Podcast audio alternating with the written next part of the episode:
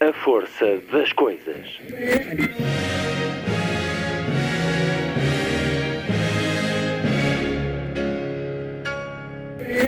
Welcome to the 109th last night of the proms.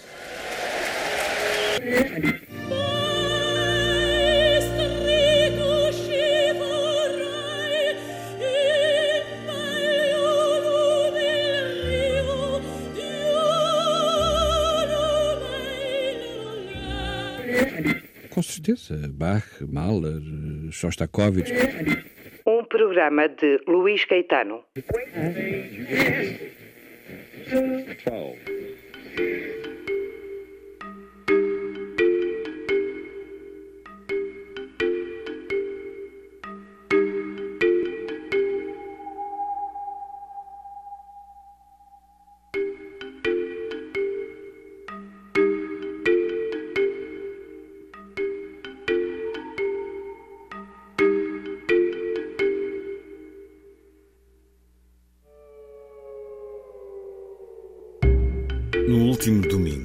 Passaram três anos da morte de Luís Sepúlveda. Foi nas correntes descritas da Pova de Varzim em 2020 que tantos dos seus amigos, tantos que o admiravam e lhe queriam bem, se despediram pela última vez do escritor chileno que uma semana depois foi hospitalizado em Rijon com Covid-19, vírus que lhe foi fatal ao fim de 46 dias.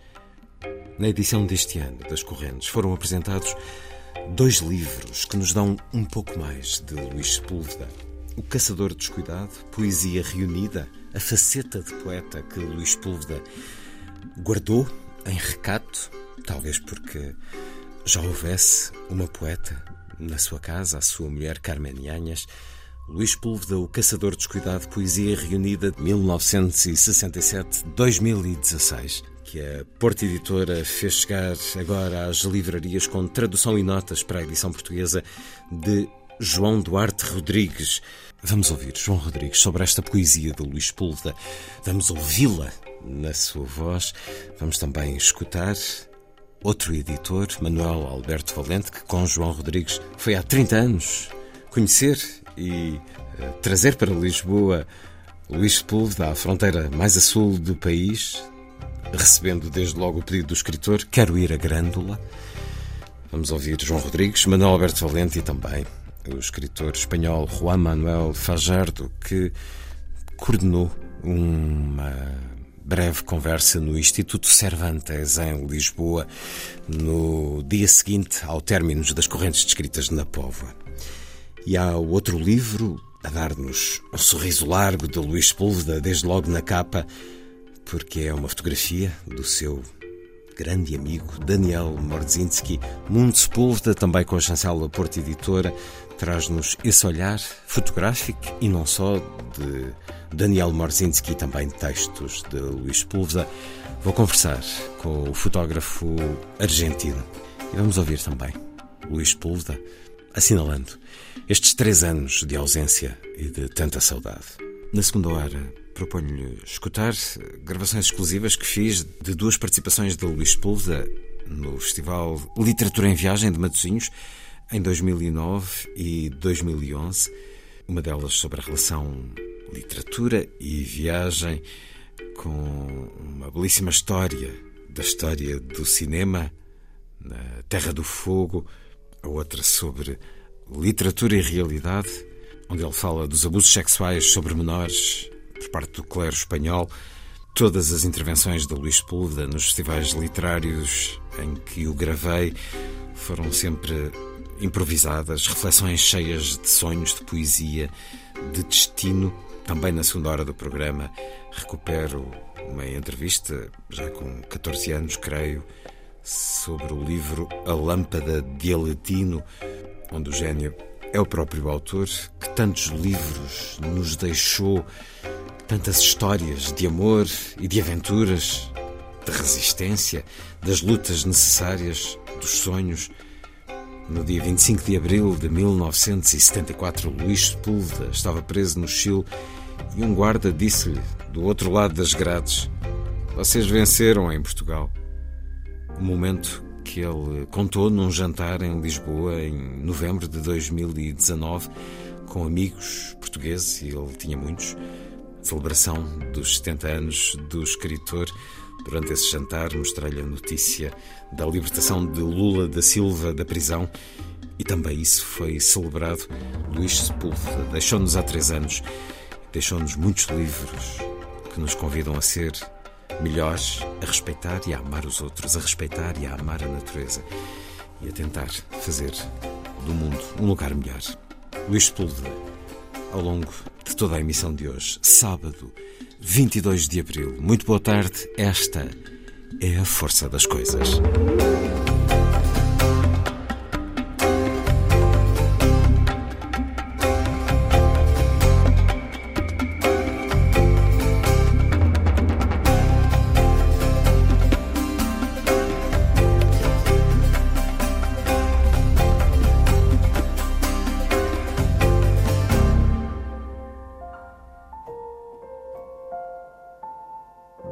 Aprendí de alguien de mi familia justamente, que era mi, abuelo, de que era fundamental tener a nuestros muertos muy presentes. ¿no? Y yo los tengo muy presentes. Por ejemplo, en mi casa tengo unas copas que me hizo un artesano. Son unas copas de cerámica. Y en el fondo de esa copa está grabado el nombre de alguno de mis amigos, amigas que se han ido.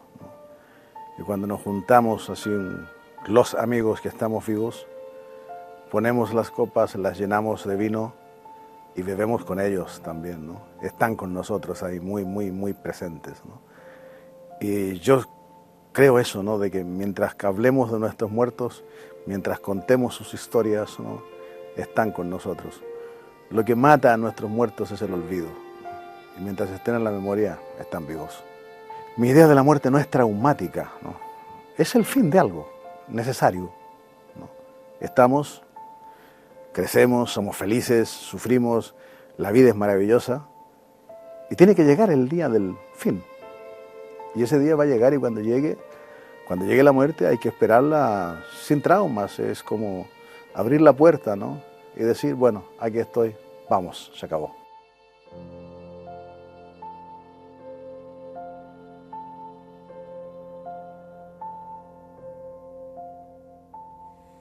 Al ocaso de sus días entró también en una suerte de purgatorio. El mismo fenómeno óptico extraño cambió la visión de las cosas que tenía. Y no veía, por ejemplo, la amorosa mirada de Mercedes, su mujer, estoy hablando de Gabriel García Márquez, no veía tampoco a los numerosos amigos que lo rodeaban en su casa en Cartagena de Indias, no veía las palmeras meciéndose a la salida de su casa y no escuchaba el ritmo envolvente de la música del Caribe, lo que en ese purgatorio al que había entrado sin necesidad de pagar ninguna culpa, era tal vez el camino selvático que lleva hacia Macondo y en ese Macondo lo estaba esperando otro anciano, el coronel Aureliano Buendía, del que todavía le faltaba por escribir y contar más de mil batallas que dio en su vida y las perdió todas. Y lo que oía no era el suave rumor de la vegetación que adorna las calles de Cartagena de Indias. Lo que oía era el rumor fiero de la selva de Aracataca, el rugir de los jaguares en lo más profundo de la selva, el cantar melodioso de los tucanes, todo lo que había existido llenando de color todas las páginas que escribió. Y en esa suerte de purgatorio, en donde debía arreglar las cuentas con el coronel Aureliano Buendía, o con otro coronel que se quedó esperando una carta que jamás llegó. Empezó también a apagarse esa extraña y maravillosa luminosidad, hasta que un día los amigos y quienes lo amamos tuvimos que decir, qué tristes estamos, Gabriel García Márquez murió. Y el otro le ocurrió exactamente lo mismo al final de, de los días. Esa misma transformación óptica hizo que pasara a través del cuerpo y de la cara de Eliana, su esposa, que no viera la fotografía de su amigo Pablo Neruda, con el cual bebía un vino todos los días en su casa, en un barrio de Santiago.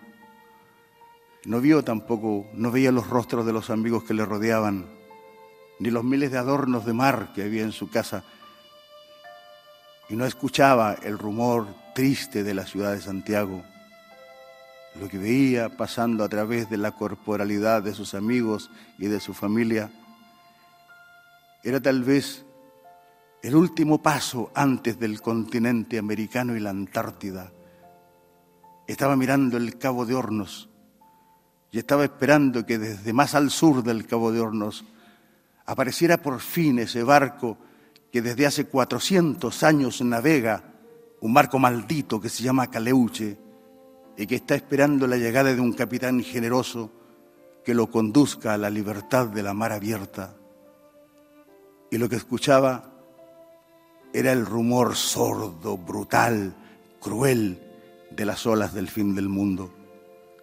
Y así, en esa suerte de purgatorio, también se fue apagando hasta que los amigos y quienes lo quisimos tuvimos que decir, qué tristes estamos, ha muerto Francisco Coloane. Entonces, estas dos, estas dos aproximaciones que he tenido al purgatorio me hicieron pensar que como la vida tiene un rumbo muy determinado, una fecha de caducidad incierta pero existente e ineludible, me hicieron pensar que tal vez algún día me va a tocar también entrar a ese purgatorio. Y me alegra saber que no va a ser un purgatorio triste, porque va a ser un reencuentro con todos los personajes que viven en mis libros. Y ahí vamos a arreglar muchas cuitas que tenemos y muchas aventuras que no alcanzaron a ser contadas. Obrigado.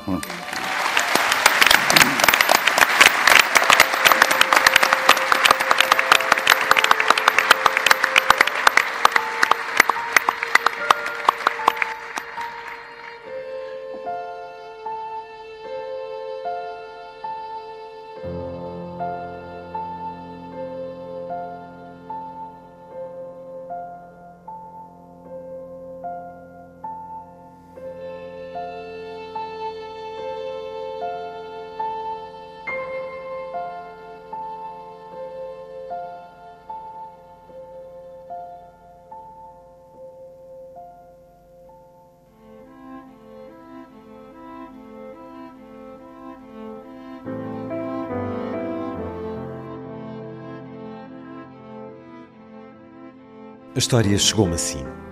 Chamava-se Luís e era cozinheiro. Dizem que um dos melhores. Em finais da década dos anos 40, recebeu a proposta de trabalhar no hotel-restaurante Francisco de Aguirre, em La Serena, uma cidade do pequeno norte do Chile, na costa do Pacífico, a segunda mais antiga do país. Aconselhou-se com Irma, a sua mulher, e decidiram juntos deixar Santiago para tentar a sorte. Na noite anterior à viagem, Luís não dormiu acariciou com suavidade o ventre dilatado de Irma, imaginando o rosto do seu primeiro filho, e disse para consigo que tinha tomado a decisão certa. De manhã, o Puelche, o vento dos Andes, soprava com força, seguindo o seu eterno percurso da cordilheira até ao mar. Remoinhos de ar pintavam-lhe rubores nas faces, mas estou convencido de que não era aquele vento que lhe nublava a vista quem teve de deixar o seu lugar para procurar fortuna noutras terras, sabe que as recordações da vida que se deixa pesam mais do que as próprias circunstâncias dessa partida. Quanto não haveria de lhe custar fechar a chave aquela que tinha sido durante anos a sua casa da capital na rua Pedro Mira?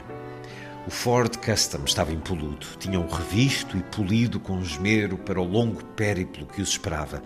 Acabou de carregar o automóvel e, sem olhar para trás, agarrou na mão de Irma e arrancou. Tomaram a estrada pan-americana, a mítica Rota 5, que atravessa o país na vertical de um extremo ao outro e que tantas vezes percorreria para chegar à Patagónia. Só que desta feita o fez na direção oposta, rumo ao norte. Sei que conduziu devagar para evitar os sobressaltos e os enjoos da companheira. Os primeiros 400 quilómetros decorreram suaves e sem problemas. Sei também que por alturas de Oval e Irma começou a sentir fortes dores e decidiram fazer uma pausa no primeiro hotel que encontraram. Chamaram um médico. Veio uma parteira. Dois dias depois, a 4 de outubro de 1949, teve lugar o parto. Poderiam ter-lhe posto o nome de Ulisses, porque o seu nascimento era o de um viajante. Mas chamaram-lhe Luís, como o pai. Luís Humberto Sepúlveda Calfucurá. Hoje Lucho está morto. O coronavírus, o bicho mau, matou-o. 46 dias de luta, a sua, de esperanças, as nossas, de mano a mano com a doença, de mensagens cotidianas à família. 46 longos dias à espera do boletim clínico do meio-dia e do milagre que não chegou. No dia 16 de abril de 2020, às 10h16 da manhã, Lucho entrou no mar como os florentinos chamavam à morte. Luís, capitão de todos os mares e de todas as companhias e de todas as campanhas do Greenpeace, quebrou amarras no Hospital Universitário Central das Astúrias, em Oviedo, a poucos quilómetros da sua casa de Rijon e do bravo mar Cantábrico, que foi seu vizinho durante os últimos 23 anos da sua vida. Nesse dia algo se apagou em mim e desde então ando como que às escuras, perdido e desorientado, necessitado de movimento. Por isso, Acabei por aterrar em Lisboa, na casa de outro amigo da alma comum, desaparecido quatro anos antes, o escritor mexicano António Sarabia, o meu invisível anfitrião e companheiro de trabalhosas horas de exercício da memória. E plantei aqui umas poucas coisas, não sei por quanto tempo, no país onde a doença de Luís começou a manifestar-se durante o Festival Literário Correntes de Escritas, na cidade marítima, da Póvoa de Varzim, que foi onde nos despedimos com um até breve irmão, com um abraço apertado, a 22 de fevereiro de 2020. Era a última vez, na altura, não o sabíamos. E é um momento do texto de Daniel Mordzinski para o livro Mundo Sepúlveda, que é escrito com o seu amigo Luís Sepúlveda. É um livro feito de muitos textos de Luís Sepúlveda que já lemos, em tantos livros. Nós temos todo o Luís Sepúlveda publicado em Portugal, até textos de livros que fizeram juntos, como essa grande viagem até ao sul, até à Patagónia.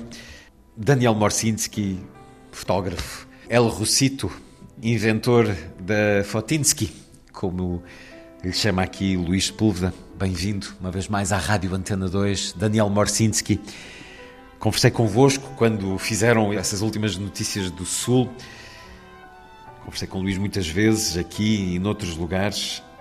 Este livro, agora publicado com muitas fotos de Luís Púlveda e muitos textos dele e seus também, muitas memórias, textos de Luís Púlveda sobre as fotografias, sobre lugares, sobre pessoas, sobre muitos amigos comuns que tiveram. É uma despedida ou uma pacificação este livro, para que ele se mantenha sempre consigo sorrindo? Olá. Lo primero es agradecerte por este espacio de escucha. Eh, me emocionó mucho cómo le pusiste voz, bonita voz, a Hotel Chile, a, este, a la primera parte del prefacio que escribí. Aprovecho para saludar y felicitar al traductor porque hizo un gran trabajo. J. Teixeira de Aguilar, no tenía referido, ia referir agora. Mundos Sepúlveda, podríamos decir, son muchas cosas a la vez. Fíjate que de todos los libros que hago, y me siento un afortunado, son aquellos en los cuales comparto la mirada con mis amigos escritores, mis preferidos. Tengo libros de retratos, pero son aquellos, como decía, en los que la pluma del escritor y mi mirada dialogan en busca de una tercera dimensión, digamos. La primera es la de la escritura, luego mi mirada de hombre de imagen y una tercera mirada que solo es posible cuando dos personas que se respetan y se quieren miran, pero sobre todo sienten lo mismo. La prensa nos ha acostumbrado, la prensa en papel, a que una foto en general tiene una dimensión pleonásmica, el pie de foto explica lo que ya muestra la foto y muchas veces la foto muestra lo que ya está implícito en el texto. Y por eso es tan importante estos libros donde un nombre de imagen y un escritor crean esas pasarelas. A lo largo de los muchísimos viajes que hicimos con Lucho Luis Sepúlveda, tú evocabas eh, ese libro que me ha dado tantas alegrías, que es Últimas Noticias del Sur. Lucho me contaba historias, algunas increíbles. Durante muchos años yo me pregunté cómo puede ser, por qué diablos no las escribía. Y cuando falleció ese maldito 16 de abril que mencionaste, me di cuenta que me las contaba para ponerlas a salvo. Y ante ese tremendo dolor de la muerte de un amigo de 30 años, lo que me ayudó como bálsamo, como remedio, como cura para salir del pozo fue pensar en ese libro que quería, que me hubiera gustado haber hecho con él. Y entonces empecé a recordar esas historias que mantuve a salvo para contarlas yo también. Parece increíble que un escritor viajero, que ese escritor que hubiera podido llamarse Ulises, aventurero, hubiese nacido en un hotel y que el hotel se llamase Hotel Chile. Lo corroboré con su hermano Carlos y en efecto la historia es totalmente verídica. Y entonces me pareció que era una bonita manera de comenzar, de prologar, que invitar al mundo Sepúlveda ese dia del nascimento de Luís. Estive a ouvir a conversa que tivemos há 10 anos, os três, sobre as últimas notícias do Sul, falando dessa dona Délia que volta a aparecer aqui, essa senhora que encontram no fim do mundo e que faz 95 anos uh, nesse dia. Um chilenito e um argentinito, como dizia na entrevista Daniel Mortzinski, uh, contarem a história de uma viagem, cada um com a sua linguagem. A sua linguagem, Daniel, é do grande fotógrafo, do amado fotógrafo, mundo fora, junto de muitos escritores e de muitos leitores. Esta amizade tão forte, esta irmandade que tinha com Luís Sepúlveda, o que é que fazia a relação dele com a câmara, com a objetiva? Muitas destas fotos, a começar pela foto da capa, é de alguém que se entrega, se desnuda, sincero na forma de estar, nesta e noutras fotos que aqui encontramos, que também brinca com a máquina. Como é que era essa relação com a objetiva, com a sua objetiva? Pues era una relación bonita, eh, profunda, tremendamente respetuosa, como todo creador auténtico, eh, generoso. Sabes, cuando conoces muy bien a un amigo, y conoces eh, los platos preferidos, sabes eh, si come con mucha sal, con poca sal, en el caso de Lucho siempre me daba los postres porque yo soy muy goloso. Y, entre nosotros eh, había una complicidad eh, tal que no necesitaba palabras. Eh, muchas veces con una mirada yo entendía que me estaba dando una idea para hacer una fotografía. Sucedió más de una vez, saber fotografiar es saber ver y saber mirar y saber escuchar. Por eso alguna vez yo dije que yo las fotos las hago con las orejas, con los oídos y con los pies, porque camino mucho en busca de esa imagen. Y con Luis caminamos mucho, tomamos aviones, trenes, barcos, y todos esos andares, esos mundos son los que están reflejados en este libro. La verdad es que me hizo, me hizo mucho bien, me curó eh, implicarme en un proyecto. Hay algo muy sabio en algunas religiones que cuando un ser muy querido fallece, durante una semana se reúnen las personas más cercanas para contarse historias. Y eso es lo que hice en este libro. Y tú evocabas eh, la fotografía de la tapa, pues así quiero recordar a Lucho, sonriendo y lleno de vida. E de sonhos, e de lutas, e de vontade de lutar por um mundo melhor. A última presença nas correntes descritas em 2020, semanas antes da morte, falou com o público de uma maneira que permaneceu connosco, uma intervenção de ganas, de luta, de apelo a um mundo melhor Mundo Sepúlveda, de Luís Sepúlveda e Daniel Mordzinski. Aqui encontramos também um texto muito bonito que li uma vez numa conversa, numa das conversas que com ele tive, a do poder dos sonhos, a do ainda acreditamos nos sonhos, em que há esse momento maravilhoso em que ele, jovem, adolescente, reúne alguns mantimentos básicos e se esconde durante um fim de semana numa biblioteca para viajar pelos livros de uma maneira de entrega total. Também aqui se fala muito de, do Chile e vocês foram três vezes ao Chile em viagem. Como é que ele se pacificou com o Chile? Como é que era a relação dele com o Chile, Daniel Mordzinski? Pues era como la mía con Argentina. Eh, todos los que nos vimos obligados al exilio, a partir, a dejar la gente amada, eh, nuestros libros, nuestros afectos, nuestras casas. Eso también nos unía, el hecho de sentirnos latinoamericanos, que durante muchos años no, no pudimos volver. Me apena que, que Lucho no pudiese ser testigo de este cambio radical que ha habido en Chile.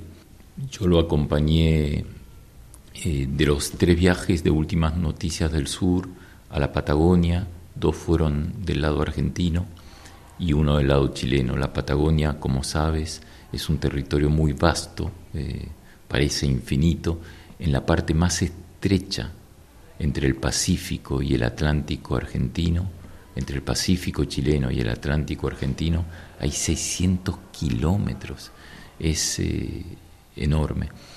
Y luego también estuve en dos viajes suplementarios a Chile, uno de ellos que lo, acompañé para eh, llenar de vida un departamento que había comprado en Puerto Montt, donde le gustaba desde la ventana mirar los delfines y imaginarse que por ahí pasaban las ballenas también.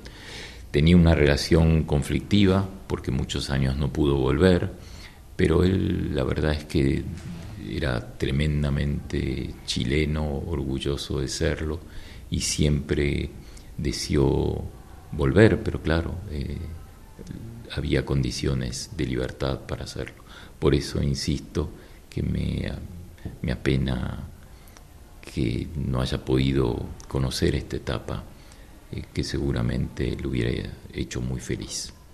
Un livro que termina con una foto das mãos da companheira Carmen Yanha está aqui nas correntes, está aqui perto de nós, e o símbolo da Greenpeace, esta baleia, mãos abertas de Carmen Yanha, já depois da morte de Luís Sepúlveda, com o cordão, um cordão com o símbolo da Greenpeace. Por que é que escolheu esta foto, Daniel Marcinski?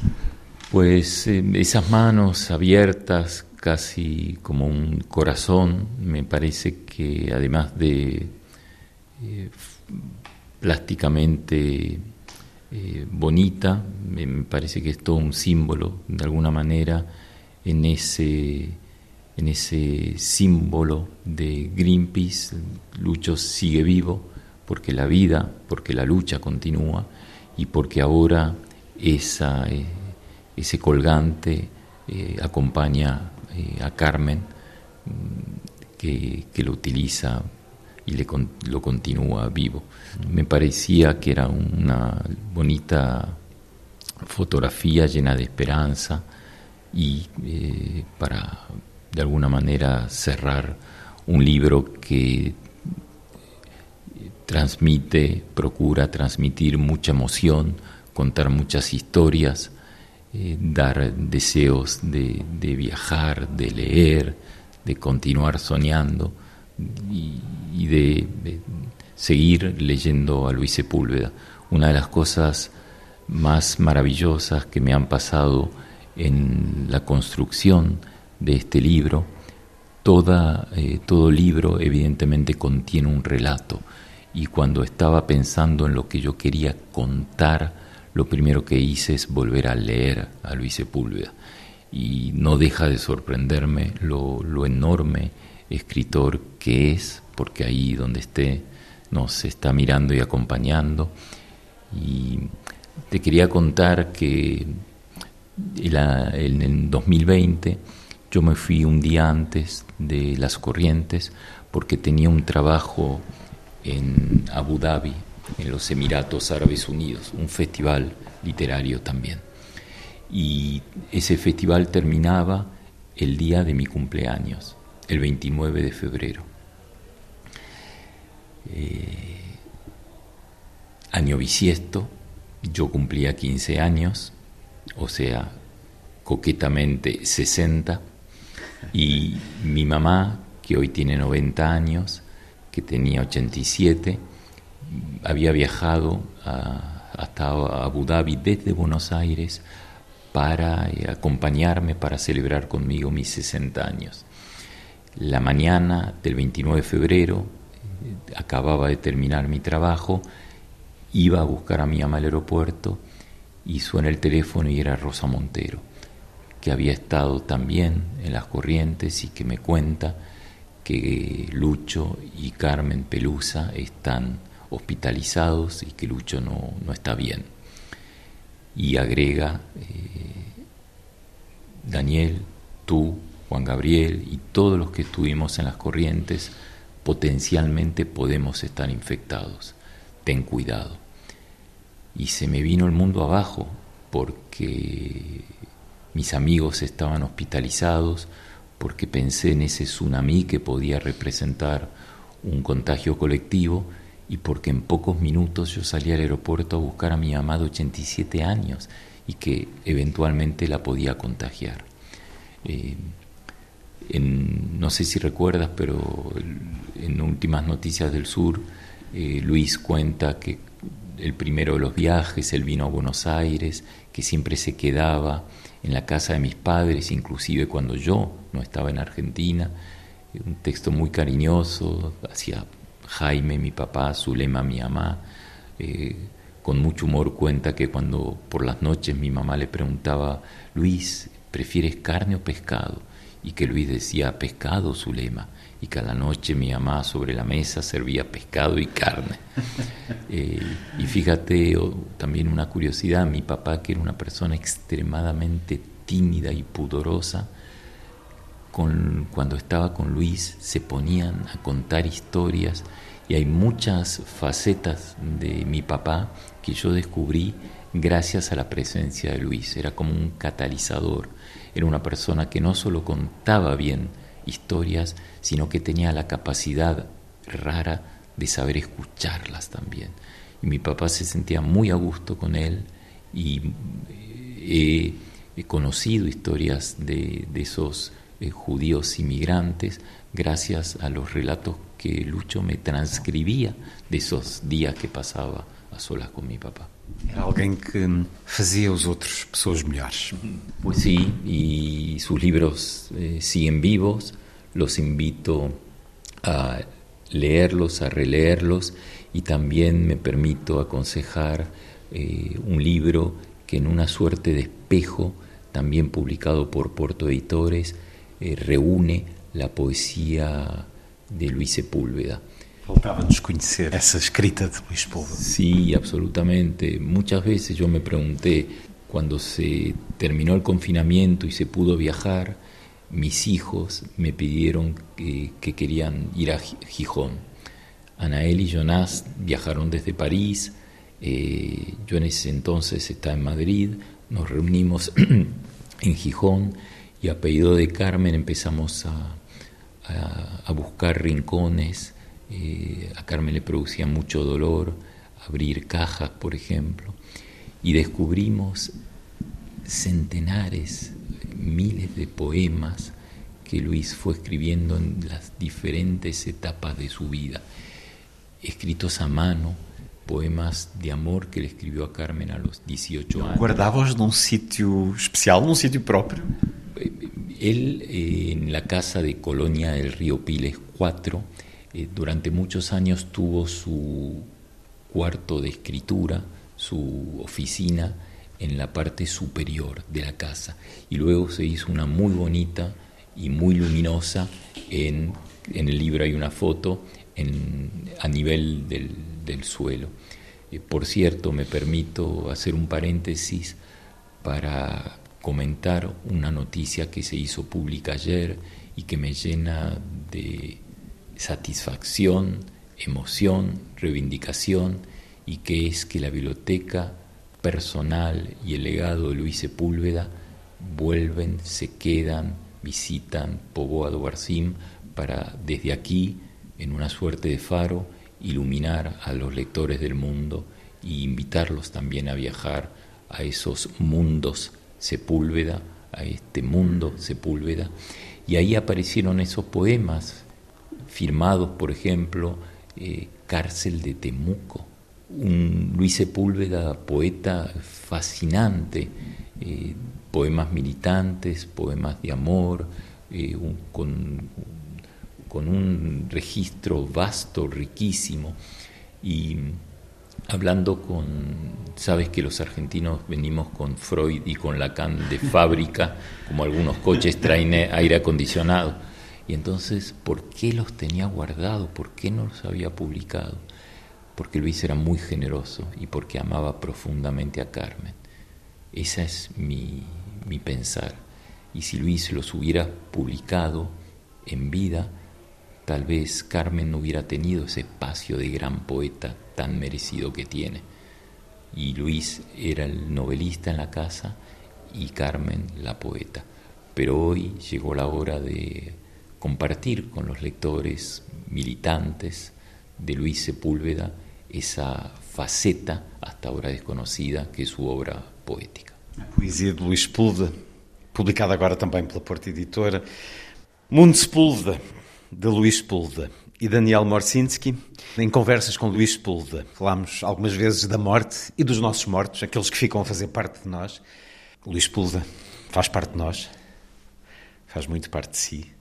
Daniel Morsinski. E quando conversávamos sobre a morte e os mortos e aqueles que faziam parte de nós, ele falava-me de como se reunia às vezes com os amigos brindando com vinho, vinho, à memória, à vida. E é isso que o convido a fazer agora. A Luís. Aí onde esteja. seguro que está feliz de cómo lo recordamos, eh, con un vaso de vino tinto, contando historias, con una sonrisa y con mucha garra, creyendo siempre en esos sueños que fueron el motor de la vida del ciudadano militante y del escritor comprometido. ¿Y cómo vamos a desaparecer? A él, a Luis. A Luis, por la vida.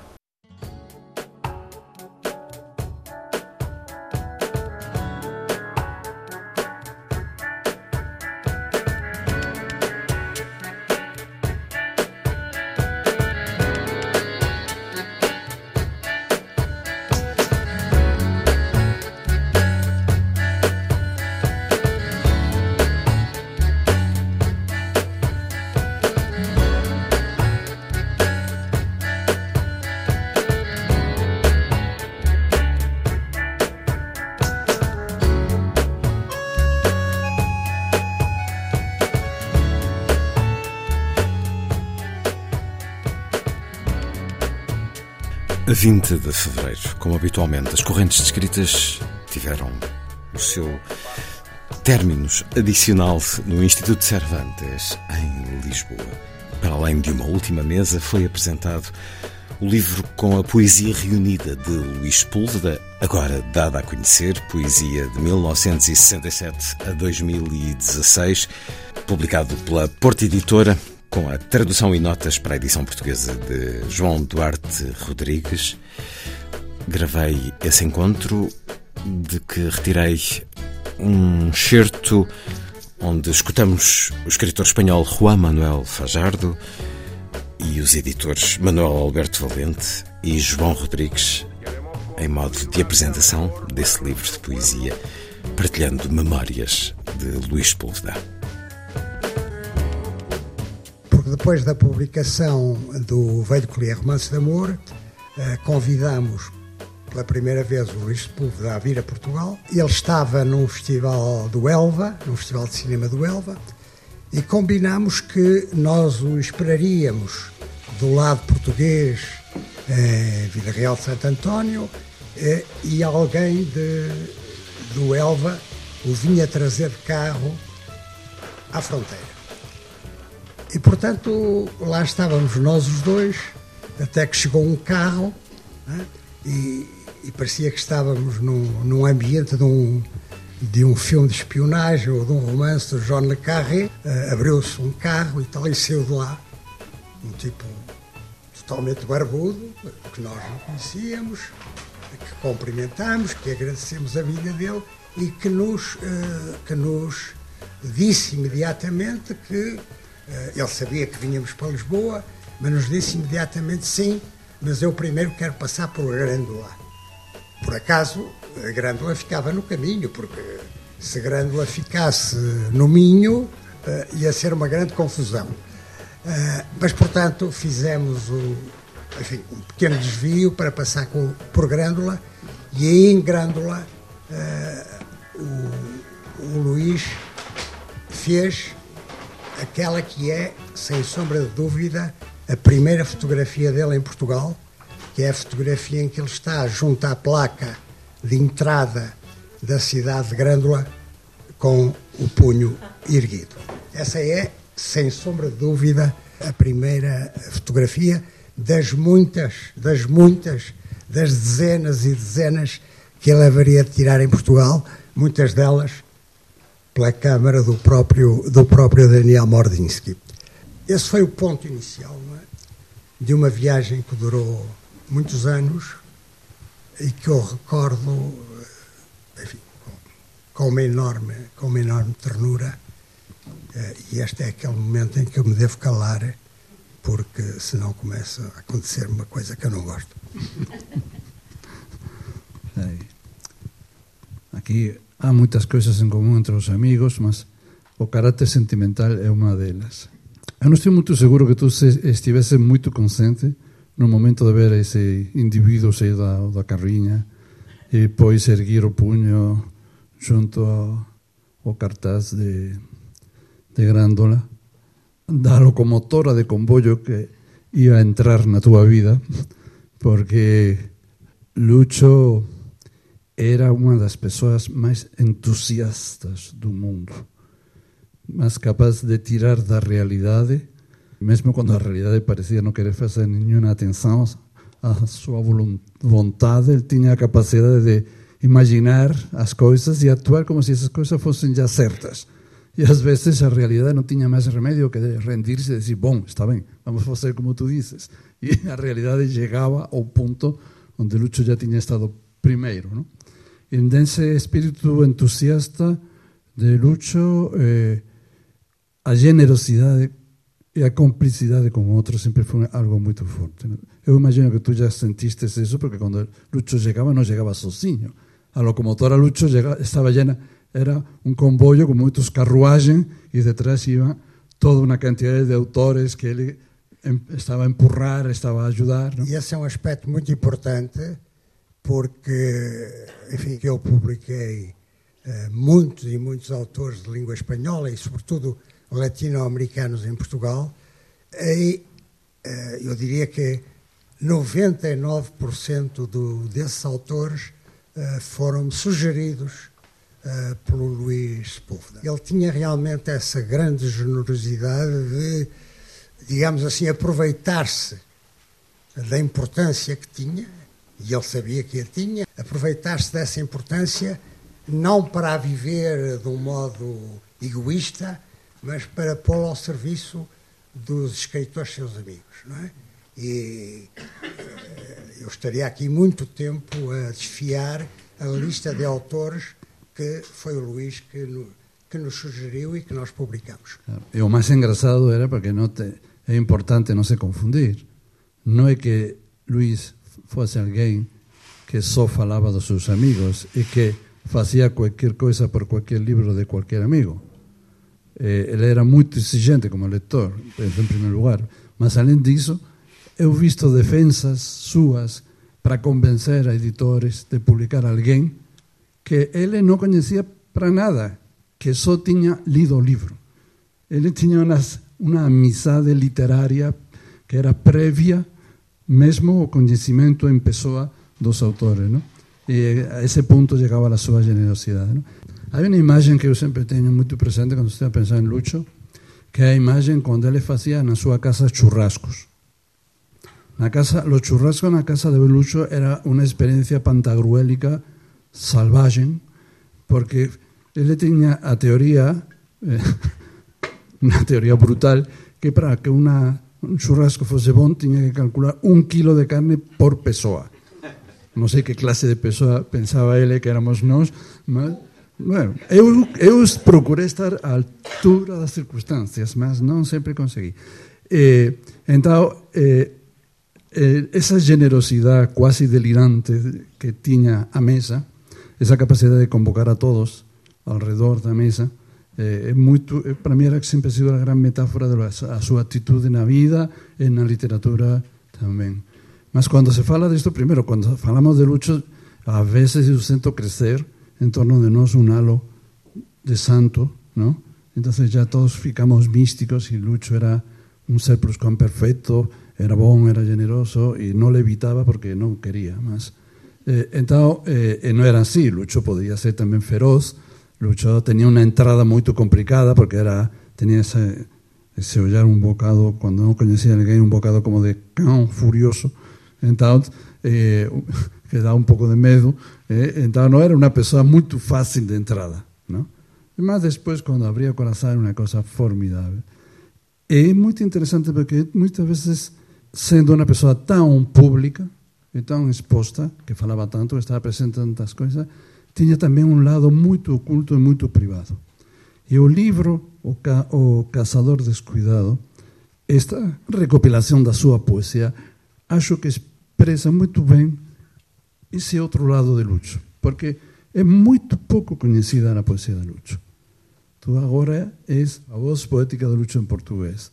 Eu gostaria de saber como sentiste isso, porque é, uma, é um trabalho que non sei se tú falaste antes se tiñas falado con Lucho alguna vez da súa poesía ou se para ti ten sido unha descoberta eh, o mundo poético de Luís Sepúlveda. Nunca falei com ele de poesia, imaginava que ele pudesse ter escrito alguns poemas, mas não sabia que havia este lado B. E espero que ele, quando lá no, em cima acabar de ler o livro e o fechar, diga como o Borges disse o original não está à altura da tradução. Mas pronto, eu tenho a mania que sou tradutor de algumas coisas, de alguma poesia, de, de, de, daquela de que gosto, e foi um grande prazer traduzir o povo, digamos, eu, realmente eu era uma daquelas dois sorrisos, creio eu, que estavam em Vila Real de Santo António, à espera do Lúcio, quando ele chegou há cerca de 30 anos a Portugal pela primeira vez. A primeira nota era dizer-vos isto, eh, que a poesia reunida de Luís Sepúlveda não é um corpus poético uno, não é, portanto, um livro de poesia pensado, conceptualizado pelo seu autor. Eh, é uma recolha quase total, penso, da poesia escrita por Lúcio durante cerca de 50 anos, organizada em base cronológica. Mas, atenção, isto, no caso de Luís Sepúlveda, quer mesmo dizer organizado em base temática, quase quer dizer a mesma coisa. É desse caráter antológico e cronológico que nasce um especial interesse deste livro, sem dúvida. Ele não só revela o poeta que ele era e que nós desconhecíamos, eh, mas que ele afirma que era, desde o seu nascimento, como persona literária, ele intitula-se poeta, desde o primeiro poema que escreve, coisa que ele afirma aqui claramente, como é também o livro, este livro, um retrato interessantíssimo do percurso de um escritor. Sem dúvida, retrato de um escritor em movimento, como muito bem disse o José, diz o José Luís Peixoto no prefácio deste livro. De facto, Lúcio, tal como os poetas exilados depois da Guerra de Espanha, há uma grande presença dessa, desse mundo, dessa gente na, na confraria de Lúcio. Eh, foi também, ele também foi condenado à viagem, como disse o Luís Cernuda, eh, poeta que ele cita e admira nos seus poemas. Trata-se, pois, de um cancioneiro vital, isto é, de vida, e literário, do qual descobrimos não poucas chaves da sua vida e da sua literatura. A família, os avós, os pais, a mulher, os filhos, os amigos, os vizinhos, as suas cidades e paisagens amadas, o seu espírito rebelde, as suas esperanças e desencantos políticos, a dor da perda de familiares e amigos, a vida difícil do exílio, o amor, o tempo que passa. A segunda nota era dizer-vos isto. Ficamos impressionados com este livro, ao ler este livro, com a, a imagem de Luís Sepúlveda leitor, que sai deste livro. Também já aqui o, o Zé Manuel falou disto. Com a presença bem palpável na sua obra poética da geração do siglo de ouro, de Lope, de Quevedo, de Góngora, de Cervantes, e dos seus notáveis sucessores, 500 anos depois, os homens da geração de 27, Lorca, Neruda, Buñuel, Alberti, Cernuda, por exemplo, também citados nos seus poemas. Luís Púlveda cita-os e dialoga com eles. Aprendeu com eles a falar do amor e das batalhas, dos companheiros, da natureza, do exílio, da morte, dos desenganos, dos males do mundo. Aprendeu com eles a possibilidade de convívio do lirismo com a ironia e a sátira. Muito interessante isto na sua poesia. Veja-se a meio do livro, por exemplo, o poema Seguindo os Passos do Fidalgo e quase no final o diálogo entre Dom Francisco de Quevedo e a sua pena. Provas provadas desse diálogo profundo com raízes de Luís Sepúlveda com as grandes vozes da cultura de língua castelhana que o antecederam.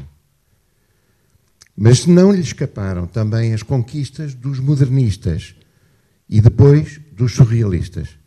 Brincar com as palavras, fantasiar com as memórias e os sonhos, entusiasmar-se com as coisas pequenas com que as crianças brincam, improvisar com as coisas pequenas da natureza e da vida, uma velha mesa, um pão repartido, um lenço que se agita, um papagaio que fica no ar de setembro, um suicida que suspende a queda para jogar uma partida de póquer, uma navalha do avô, uma flor numa estrada.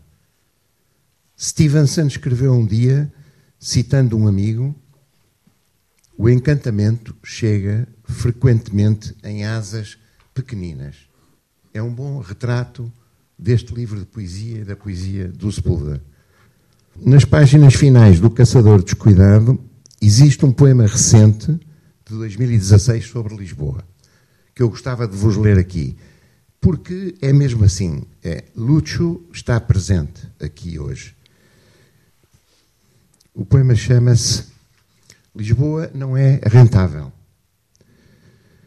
O velho elétrico de Lisboa não é rentável. Nem os versos de Pessoa que leio com a mesma lentidão com que sobe até ao bairro alto. Deixou de ser rentável a mesa de bilhar do pavilhão chinês e as suas coleções impossíveis tão pouco são rentáveis. As árvores da Avenida da Liberdade, no verão, as vendedoras de castanhas na Rua Augusta, as histórias que me conta o velho Tejo, tudo isso deixou de ser rentável. O vinho tranquilo dos portugueses não é rentável. Os cravos de abril tampouco são rentáveis. A solidariedade social da moraria, como vai isso ser rentável? A voz de José Afonso não é rentável. A serena nostalgia do fado, os vagarosos comboios que chegam a Santa Apolónia e os ascensores que sobem ao Chiado, tudo isso deixou de ser rentável. Os banqueiros decidiram que os sonhos, que são parte da vida vivida honestamente, que os músculos que tudo puseram de pé, que os cérebros que tudo imaginaram, que tudo isso e mais que isso não é rentável. Impuseram então a mesquinha moral do usurário para que a pestilência e o vírus, o medo e a paralisia, a traição e a infâmia sejam mesmo assuntos rentáveis, muito rentáveis. Mas ainda estamos nós, os teimosos, os que insistem e não pedem mais que sombra à árvore, e ao pássaro apenas a leveza do seu canto, e à rua que nos leva até uma porta amável, e ao vinho a sua obscuridade luminosa de amigos, e à criança a efêmera alegria dos seus passos. Nós, a nós, o plural dos que podemos viver com elétricos lentos e comboios que chegam atrasados, basta-nos uma luz, uma só para ler um verso, um amor, um só para ser a humanidade, um dia, um só e fundamos a existência. E não nos importa se tudo isso pode ou não ser rentável. João Rodrigues, responsável pela tradução e notas para a edição portuguesa de O Caçador Descuidado, a poesia reunida de 1967 a 2016 de Luís Sepúlveda, dada a conhecer, livro publicado pela Porta Editora com prefácio de José Luís Peixoto, seleção e edição de Alejandro Céspedes. Uma conversa hum, que gravei eh, a 20 de fevereiro. Escutamos um certo, envolveu uh, outros convidados, também Daniel Morsinski, no Instituto Cervantes, em Lisboa. Passam três anos da morte de Luís Pulva, ele que teve a última participação pública nas correntes descritas de 2020, extraordinária, última intervenção, pouco antes de nos deixar. Decir, escribir, érase una vez a liberdade es como empezar un cuento. Érase una vez un lobito bueno, érase una vez un príncipe malo, érase una vez la libertad. Con esa forma, con esa manera de formular, colocamos la libertad ¿no? en un estado pretérito. Era, era. Y como los escritores, si alguna misión tenemos, si alguna función tenemos en esta vida, es justamente velar, es velar por conservar el valor real de las palabras, el valor intrínseco de las palabras, el valor más legítimo de las palabras. Eh, esto me llevó a pensar que, que es duro considerar esa palabra libertad, esa palabra tan plena de sentido, como algo pasado, como algo pretérito, a lo que podemos referirnos con ese tierno pero doloroso érase una vez. Alguna vez hubo algo llamado libertad. Alguna vez pensamos en algo llamado libertad. Alguna vez soñamos con algo llamado libertad. ¿Cómo era eso? Curiosamente, a lo largo de todas las épocas, la libertad ha estado siempre asociada no solamente a la gloria del libre albedrío de hacer lo que se debe y merecemos hacer, sino que ha estado también asociada al dolor. recordaréis que recién hace unos pocos días murió un gran actor ¿no? llamado Kirk Douglas y una de sus grandes películas fue Espartaco. Bueno, en esa película hay una alegoría de la libertad que no puede ser más que dolorosa, dolorosísima. Y es el momento en cuando un centurión de los legionarios romanos se enfrenta al grupo de gladiadores, de esclavos, que se han revelado siguiendo a un hombre llamado Espartaco, pero no saben quién es. Y el legionario pregunta, ¿quién es Espartaco? Y primero aparece uno que es un anciano y dice, yo soy Espartaco. Y luego aparece otro y dice, yo soy Espartaco. Y todos dicen, yo soy Espartaco.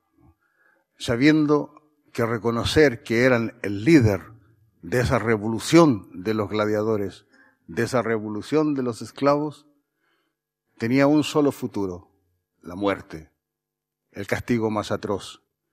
Y sin embargo, eh, se atrevían a dar ese paso de enorme valor porque entendían que ese era el precio de la libertad, pero de una libertad que no iban a alcanzar a ver, que no podían ver porque justamente por pagar el precio de esa libertad los iban a matar.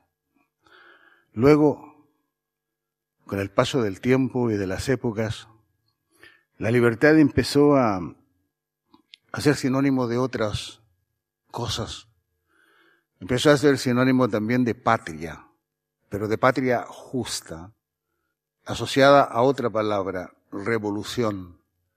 Y es así, por ejemplo, que inmediatamente durante y después de la Revolución Francesa, tenemos eh, una imagen que se hace casi colectiva, una graficación de la idea de la patria, que es una mujer alta, fuerte y que va con una bandera y que va con un pecho al aire, altiva, conduciendo a las masas, esa libertad conductora de las masas.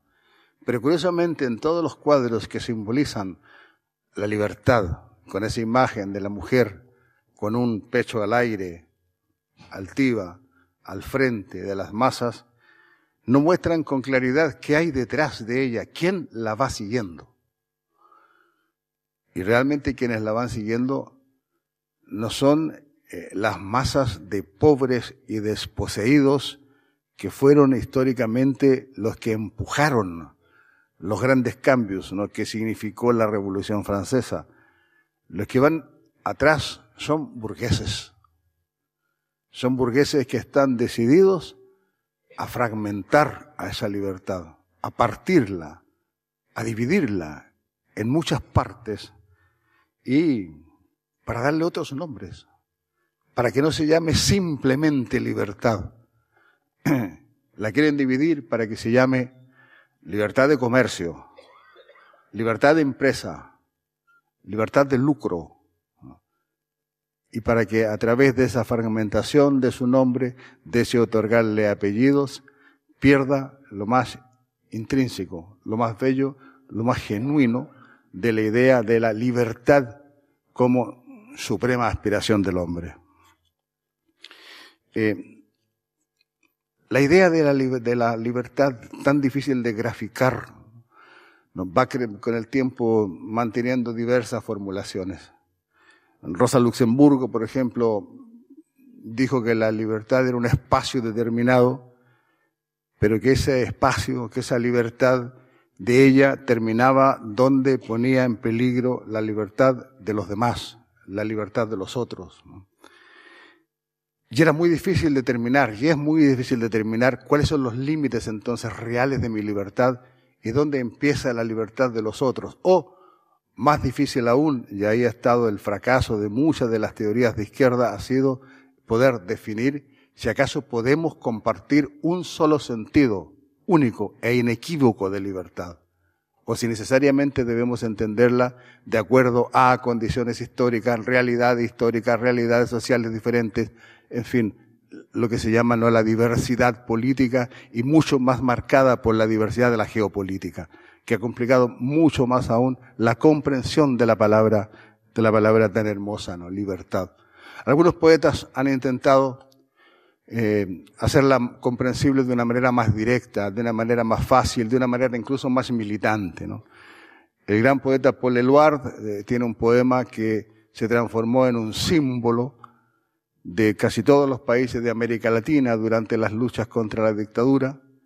Y eh, en unos versos de un poema de Paul Eluard eh, dice, escribo tu nombre en las paredes de mi ciudad, tu nombre verdadero, yo te nombro libertad. Y esa palabra libertad simbolizaba absolutamente todas las aspiraciones que movían la lucha contra las dictaduras. Pan, trabajo, justicia, libertad.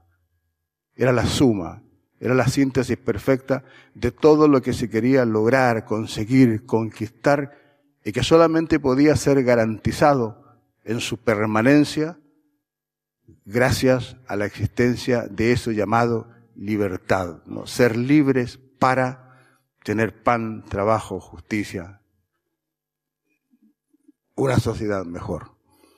Sabemos que todas estas, aspiraciones, lamentablemente, eh, no, no se han visto nunca materializadas al 100%. Incluso en los peores momentos de la historia de la humanidad, algunos intelectuales, algunos escritores reflexionaron respecto de eh, qué ocurría con la libertad, por qué se escabullía de nuestras manos con tanta facilidad, por qué se manifestaba de una manera tan esquiva, por qué era tan difícil de encontrar, de tomar, de apropiarse de ella, por qué era casi imposible acercarse a la libertad y decirle yo te amo, ven conmigo o llévame contigo. Y algunos como un gran eh, dramaturgo, poeta y un gran teórico de, de las artes escénicas llamado Peter Weiss, llega a la conclusión de que si alguna vez la vimos, olvidamos cómo era ya no la reconocemos fisonómicamente. No sabemos si era pequeña o si era alta, si era magra o si era gorda. No sabemos si era rubia o si era morena, si tenía la piel blanca o la piel del color del cobre. Ya no recordamos nada de ella. Y Peter Weiss escribe en un formidable libro que se llama Estética de la Resistencia. Dice que nuestro, nuestra relación con la libertad hoy día y lo escribe en el año 1946. Dice, nuestra relación con la libertad hoy día consiste en cuidar un nido, un nido al que regresará, al que vendrá algún día. Y tal vez no estemos aquí. Y tal vez no la veamos cuando llegue. Pero es fundamental que ese nido esté en las mejores condiciones para que cuando venga se sienta bien y se quede. Y así esa, lucha por acercarnos a la libertad, por entender, por individualizarla, por sentirla eh, nuestra, eh, va sufriendo también ataques. Hoy día, en el año 2020, la extrema derecha en el mundo intenta apropiarse de la libertad anunciando que está siempre en peligro. Para la derecha y para la extrema derecha la libertad siempre está en peligro. Cuando alguien dice necesitamos pan para todos, inmediatamente lo van a acusar de estar, de colocar en peligro la libertad, pero no una, sino han sido lo suficientemente inteligentes para fraccionarla y ya hablan de las libertades. Pone en peligro alguna de las libertades, sin individualizarla, pero está en peligro latente y ya hay que hacer algo. Es decir, aplastar a aquel que simplemente dice, quiero pan, o quiero trabajo, o quiero justicia. Eh, pero que les intentamos todavía acercarnos a esa idea de la libertad, de preservar el valor de, el valor de la palabra.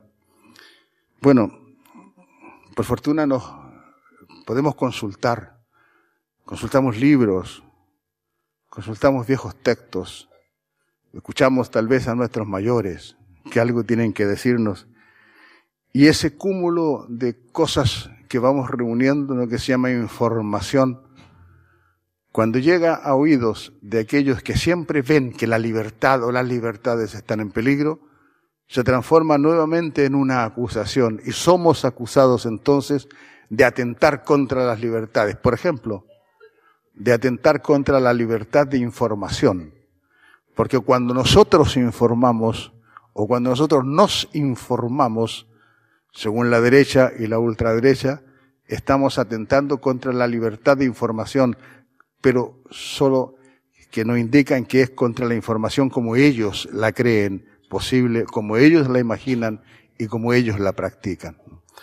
Hoy podemos estar hablando de la libertad y sobre la base del era una vez, ¿no? La libertad. La libertad se empieza a sonar a melancolía. Y no hay palabra más horrible, más fea que la melancolía. Tomaso de Lampedusa es una definición de la melancolía que es para cortarse las venas. Dijo Lampedusa que la melancolía era la felicidad de estar triste. Y es muy difícil concebir eso, la felicidad de estar triste. Pero hoy, por desgracia, al pensar en la libertad, en esa que no sabemos cómo era, si era rubia o morena, flaca, gorda, alta, baja, caemos en eso, en una recordación melancólica simplemente, ¿no? Y los que nos han entregado un poco más de información para saber qué es lo que atenta, qué es lo que impide que nos acerquemos a la libertad, qué es lo que impide que ella llegue a ese nido del que habló Peter Weiss y lo encuentre construido, bello, limpio y decida quedarse con nosotros y podamos acercarnos a ella y decirle, te amo, te quiero, permanece junto a mí. Los que nos nutren de información para ser cultos y poder decir eso, sufren los castigos más terribles. Hoy, el año 2020, resulta casi tristemente paradójico hablar de la libertad y sobre todo hablar de la libertad desde el punto de vista de un escritor y de un periodista, cuando sé que un hombre que nos entregó información valiosísima para conocer cómo actúan los enemigos de la libertad, está siendo torturado todos los días, está siendo ofendido todos los días, está siendo impulsado al suicidio todos los días, y ese hombre se llama Julian Assange, y es rehén de un sistema justamente porque informó y que con su información a través de la plataforma Wikileaks nos acercó un poco más a conocer la fisonomía de la libertad y cómo actúan aquellos que impiden que realmente nos acerquemos a la libertad.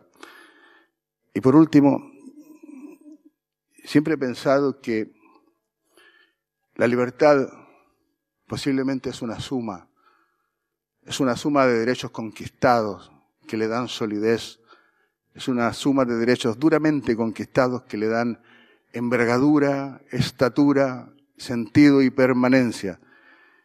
Y quien lo mejor lo expresó, expresó toda la que era esa suma. Es un gran poeta y músico portugués que se llama José Afonso, y en uno de sus versos más hermosos dice que es posible vivir, pero vivir de pie. Y eso es un hermoso canto a la idea de la libertad. Obrigado.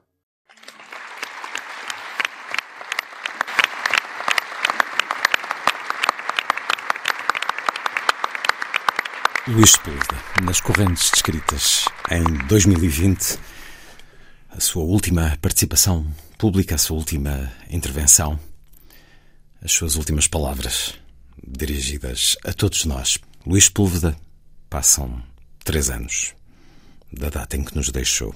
Dois novos livros, como pode escutar neste programa, trazem-nos um pouco mais da sua obra, do homem que era Mundo Sepúlveda, de Daniel Morsinski, com textos de Luís Sepúlveda. Aqui o escutámos em entrevista e também O Caçador Descuidado, a poesia reunida de 1967 a 2016.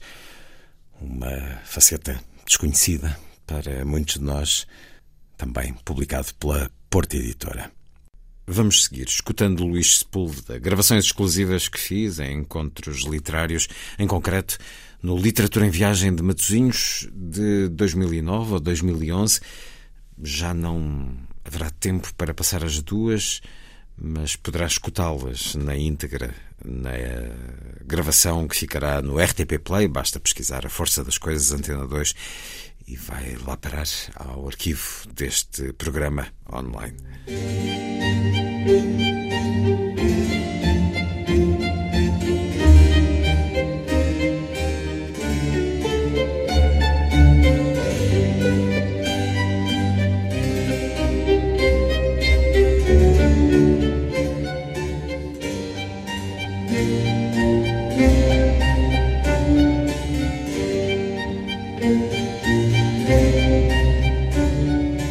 A força das coisas.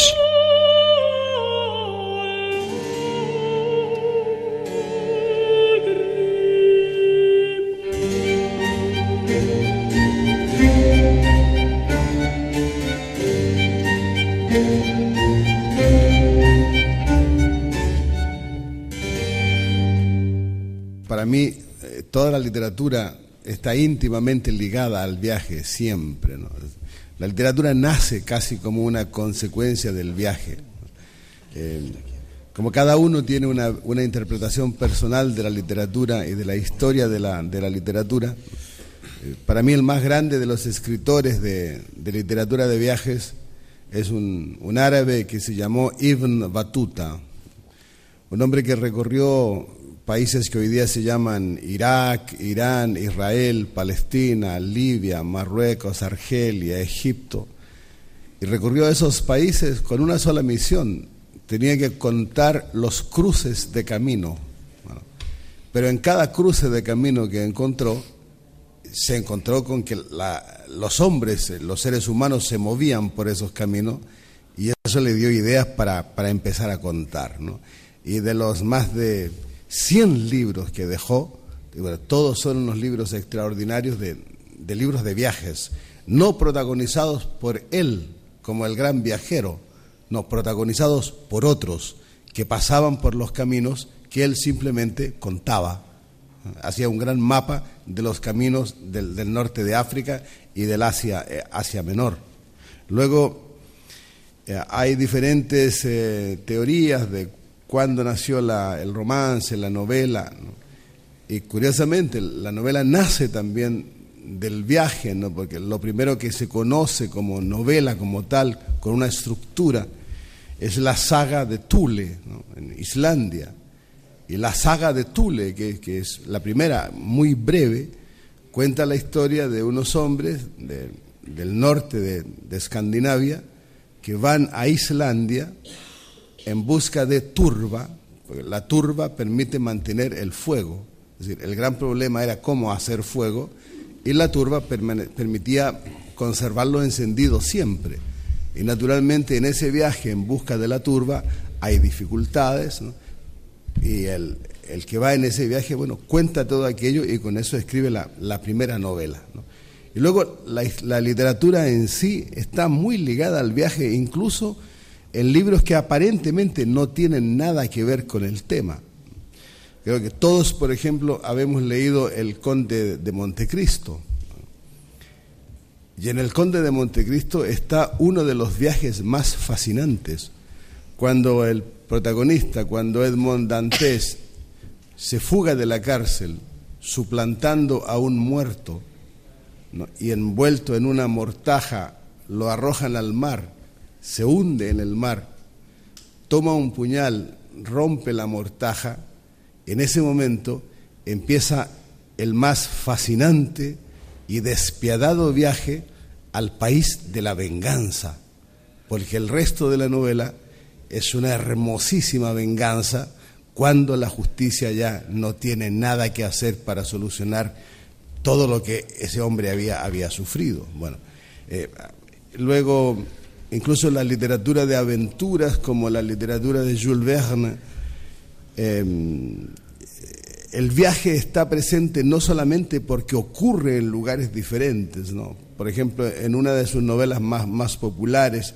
20.000 leguas en viaje, de viaje en submarino, eh, en la novela no ocurre absolutamente nada que tenga que ver con viaje, sino hasta cuando el capitán Nemo cuenta sus motivos, por qué su odio a cierta clase de hombres, ¿no? por qué desarrolla un arma que tiene una gran capacidad de destrucción. Y cuando cuenta sus motivos, bueno, hace un larguísimo viaje que justifica luego todo, todo el resto de la, de la novela. También em, la obra de, de, Melville, Bertleby, el personaje, ese pequeño personaje, Nugget, con su frase de decir, bueno, ese preferiría no hacerlo, su pasividad es indudablemente la pasividad preparatoria de un viaje que va a emprender. No se va a quedar ahí. Y hasta al final de la novela, cuando el lector no entiende, se queda con la gran duda de por qué no hacía las cosas. La gran duda es, ¿y a dónde va ahora? ¿A dónde se va a dirigir ahora? Un viaje sin haberlo escrito. Y, y luego, bueno, están grandes, grandes proezas de la literatura de viajes que tienen particularidades muy grandes. Por ejemplo, en esta edición de Literatura en Viaje, entre los invitados hay un gran escritor mexicano que se llama Gonzalo Celorio, que se dio el, lujo de escribir. Eh, realmente yo he leído mucha literatura de, viajes o que, que tiene que ver con viajes, pero nunca había leído un libro de viajes tan hermoso y perfecto como un libro de él que se llama El viaje sedentario, y es ni más ni menos que la historia de un hombre que viaja del fondo de su casa hasta la puerta de calle, pero en ese viaje cuenta el universo, cuenta la historia de México. Es un, es un, un viaje intensísimo y no importa ahí la distancia. Viaja en realidad 100 metros, pero en esos 100 metros, en los 100 pasos que da, eh, logra, a, mi juicio, uno de los mejores libros de viaje que se han escrito en, toda la historia. Y luego está eso de lo que hace que finalmente un libro asociado al viaje sea, sea interesante, y que a mi juicio consiste en la desaparición del testigo primero, es decir, del escritor, para dejar que exista esencialmente el viaje y lo que vio. Eso me permito ilustrarlo muy brevemente.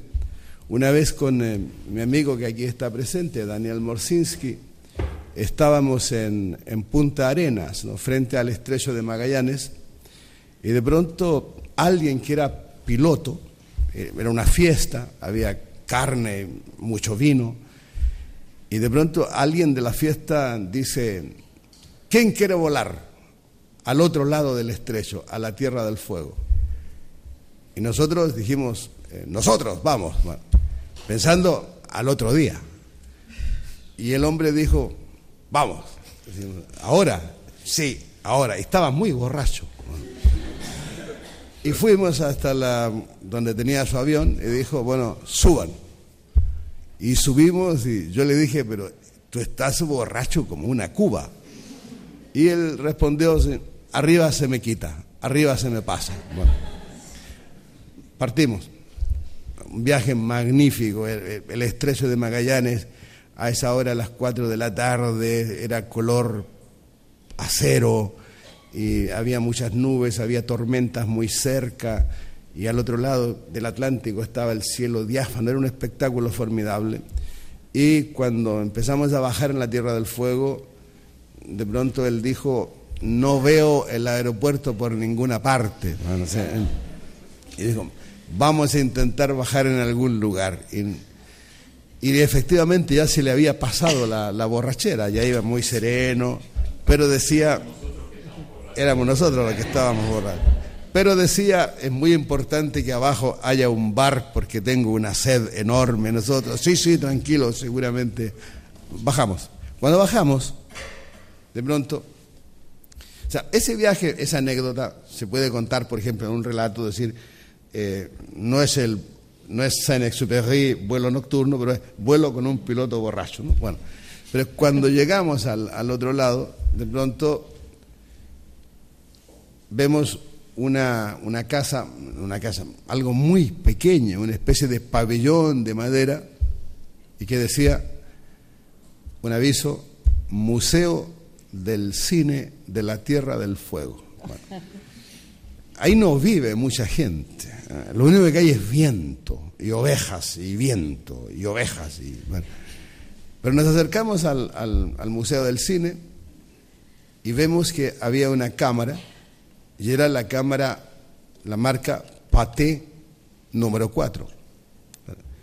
Yo me he preocupado de estudiar la historia del cine y sé que cuando los hermanos Lumière hicieron la primera proyección cinematográfica en París, bueno, ellos habían ocupado la cámara Paté número uno y el fabricante había fabricado tres más.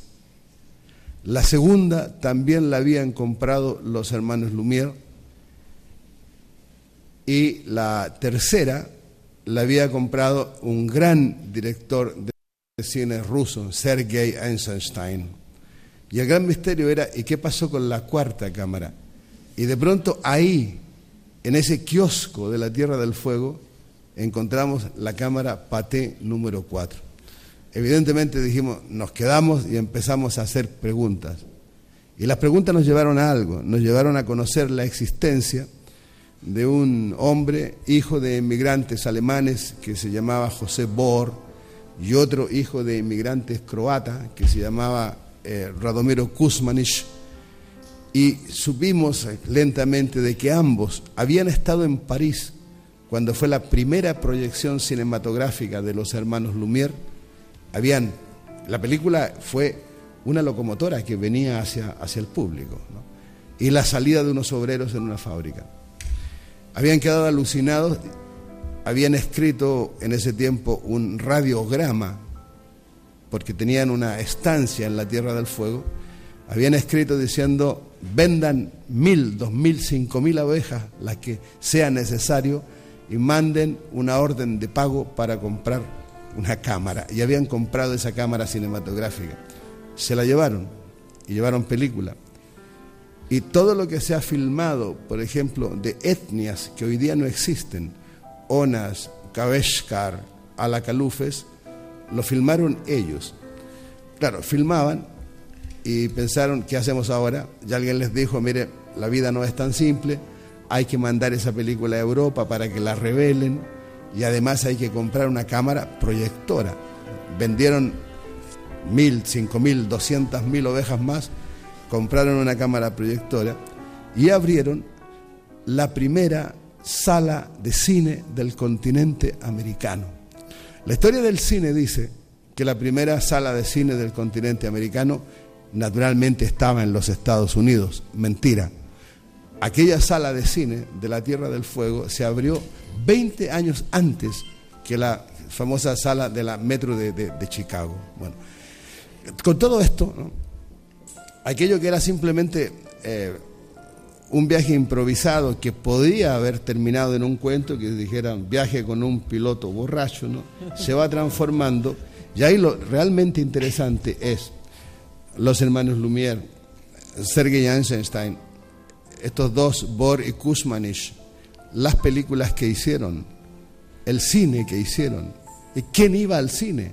¿Quién se sentaba en la primera fila? cómo se llamaban los protagonistas de algunas películas que hicieron también ellos ahí, y el autor, el testigo de primer orden, desaparece necesariamente para que pueda existir entonces eso que se llama viaje.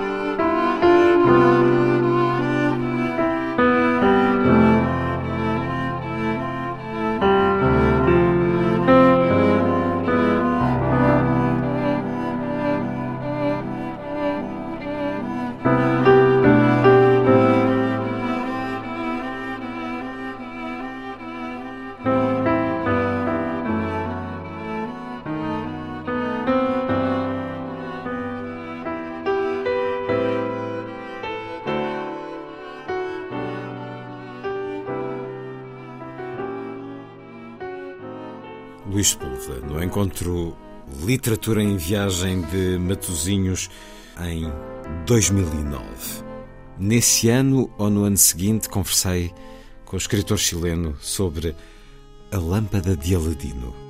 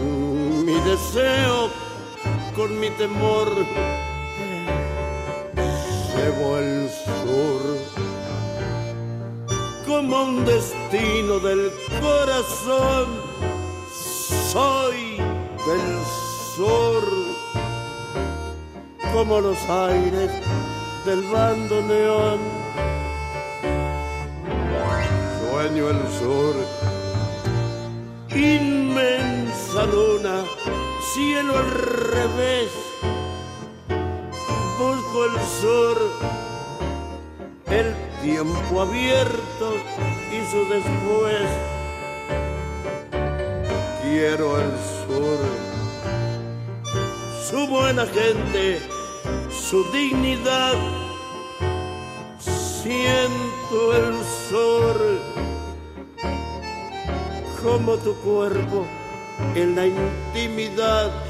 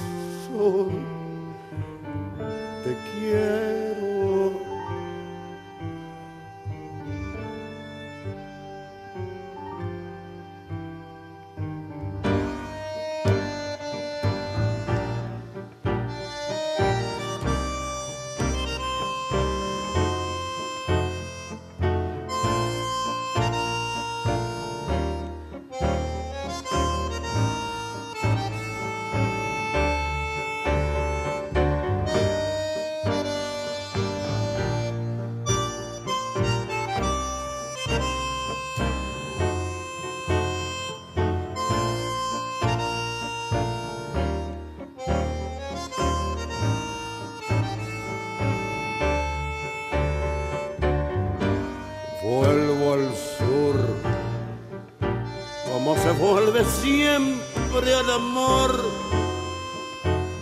Vuelvo a vos con mi deseo, con mi temor. Quiero el sur, su buena gente, su dignidad. Siento el como tu cuerpo en la intimidad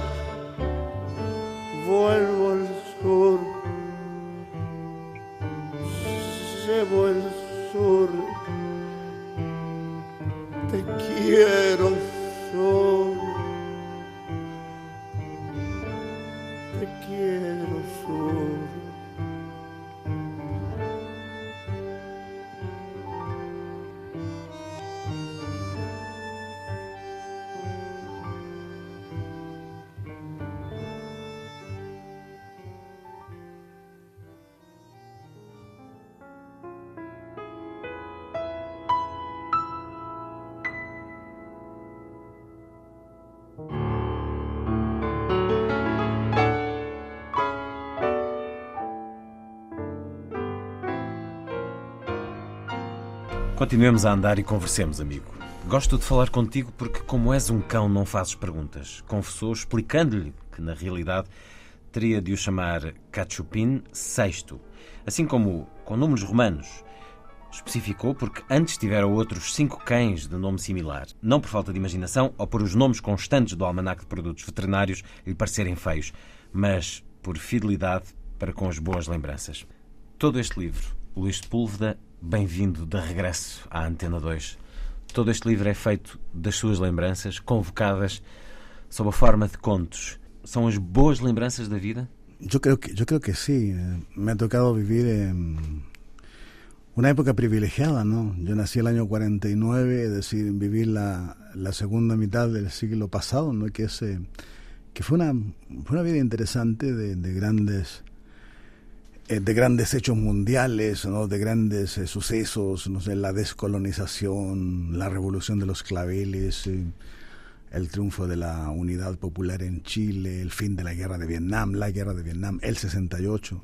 Eso hace entonces que yo sea un hombre que tiene una, una, una cultura que se puede definir como una cultura que vale la pena recordar. ¿no? Claro, y todo lo que he conocido en la vida tiene que ver con esa cultura ¿no? y, y, es un tesoro de recuerdos que sí, son, son buenos recuerdos, son muy buenos. Incluso la parte mala de la vida al final se transforma en un, en un buen recuerdo. ¿no? O sea, esto porque es, dio fuerza, sí, es aquello sí, que hoy... Sí, sí, pero es porque te da fuerza. No, mira, esto es difícil de explicar, pero por ejemplo, evidentemente que, que recordar la cárcel es un mal recuerdo pero cuando te recuerdas de la fuerza de los compañeros que estaban contigo, ¿no? entonces se transforma en un buen recuerdo. Esses companheiros que são relembrados em vários lugares deste livro, nos vários contos. É um livro sobre os mortos, há esta presença. O livro termina com a imagem de uma árvore. É um conto estranho. É uma árvore vertical, só rodeada de memória, rodeada dos que já não estão. E cresce e espera, escreve Luís Sepúlveda, na estepe polar outros ventos afiam a gadanha do gelo que há de aportar à ilha e inexoravelmente lhe há de morder o tronco. Quando chegar o seu dia, com ela morrerão definitivamente os mortos da sua memória. Mas enquanto espera o fim inevitável, continua vertical sobre a ilha, altiva, orgulhosa, como o estandarte necessário da dignidade do Sul. É assim que termina este livro, com este conto, com esta árvore. O que é que significa esta árvore, Luís Sepúlveda? Significa muchas cosas, ¿no? porque un día en que estaba navegando con unos amigos por el, canal de Beagle, en la Tierra del Fuego, fui a ver esa, ese, existe, ¿no? Ese extraño árbol que está en una isla, es el único árbol que hay en una isla terrible, es una isla de, de rocas, ¿no? Y se sabe que antes habían otros árboles más que fueron cayendo. Y queda ese, está solo ahí. Y la verdad es que cuando lo vi me, me estremecí, ¿no? Y, sentí que ese árbol y yo teníamos mucho en común. Yo sé que cuando, yo muera mis recuerdos se van a ir también conmigo, ¿no? Pero mientras tanto así, sigo de pie, sea, no soy un vanidoso, ¿no? Pero me siento como ese árbol, así terco, rebelde, porfiado, ¿no? Bueno, no hay viento que pueda botarme todavía. Pero sé que un día va a llegar el viento suficientemente fuerte que me, que me tumbe, ¿no? Pero mientras tanto, como ese árbol, estoy ahí, de pie, ¿no? de pie. Como decía José Afonso, Afonso, ¿no? Vivir, vivir de pie. Não morrerão as suas memórias consigo? porque as passou para aqui também, para os livros. Nem os seus mortos, nem as suas memórias vão morrer. É por isso também que os convoca, é para os imortalizar. Sí, es compartir la memoria, ¿no? Y porque tengo una relación con mis muertos que es una relación buena, agradable, fraterna, ¿no? Los convoco, están conmigo, me acompañan no desde el punto de vista del esoterismo, no, no veo fantasmas, ¿no? No, eh, están conmigo, o sea, son parte de mi sentimentalidad, no son parte de mi geografía sentimental.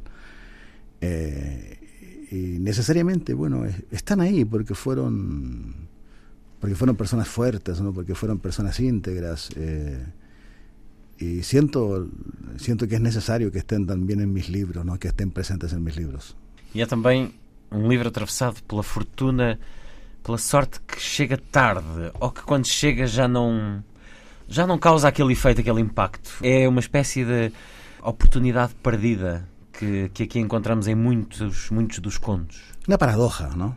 Uma paradoja da fortuna, ¿no? porque o no llega o llega tarde o cuando llega te ocasiona más problemas de los que tenías antes, ¿no? o era para otra persona y te llegó a ti por error, ¿no? Eres un, eres un destinatario equivocado de ese, de ese, de, ese golpe de fortuna, ¿no? Pero en definitiva, mm, todos los personajes de, de esos cuentos eh, pueden vivir ¿no? sin tener ese golpe de fortuna. Si llega, llega, no importa, ¿no? Pero lo, curioso, lo que siempre me llamó la atención, por eso escribí, era justamente esa paradoja que tiene la, que tiene la fortuna, ¿no? Eh, no intento hacer ni moral ni ideología con mis libros, pero hoy día la fortuna juega un papel tan importante en las personas ¿no? que me propuse también eh, desprestigiar a la fortuna, ¿no?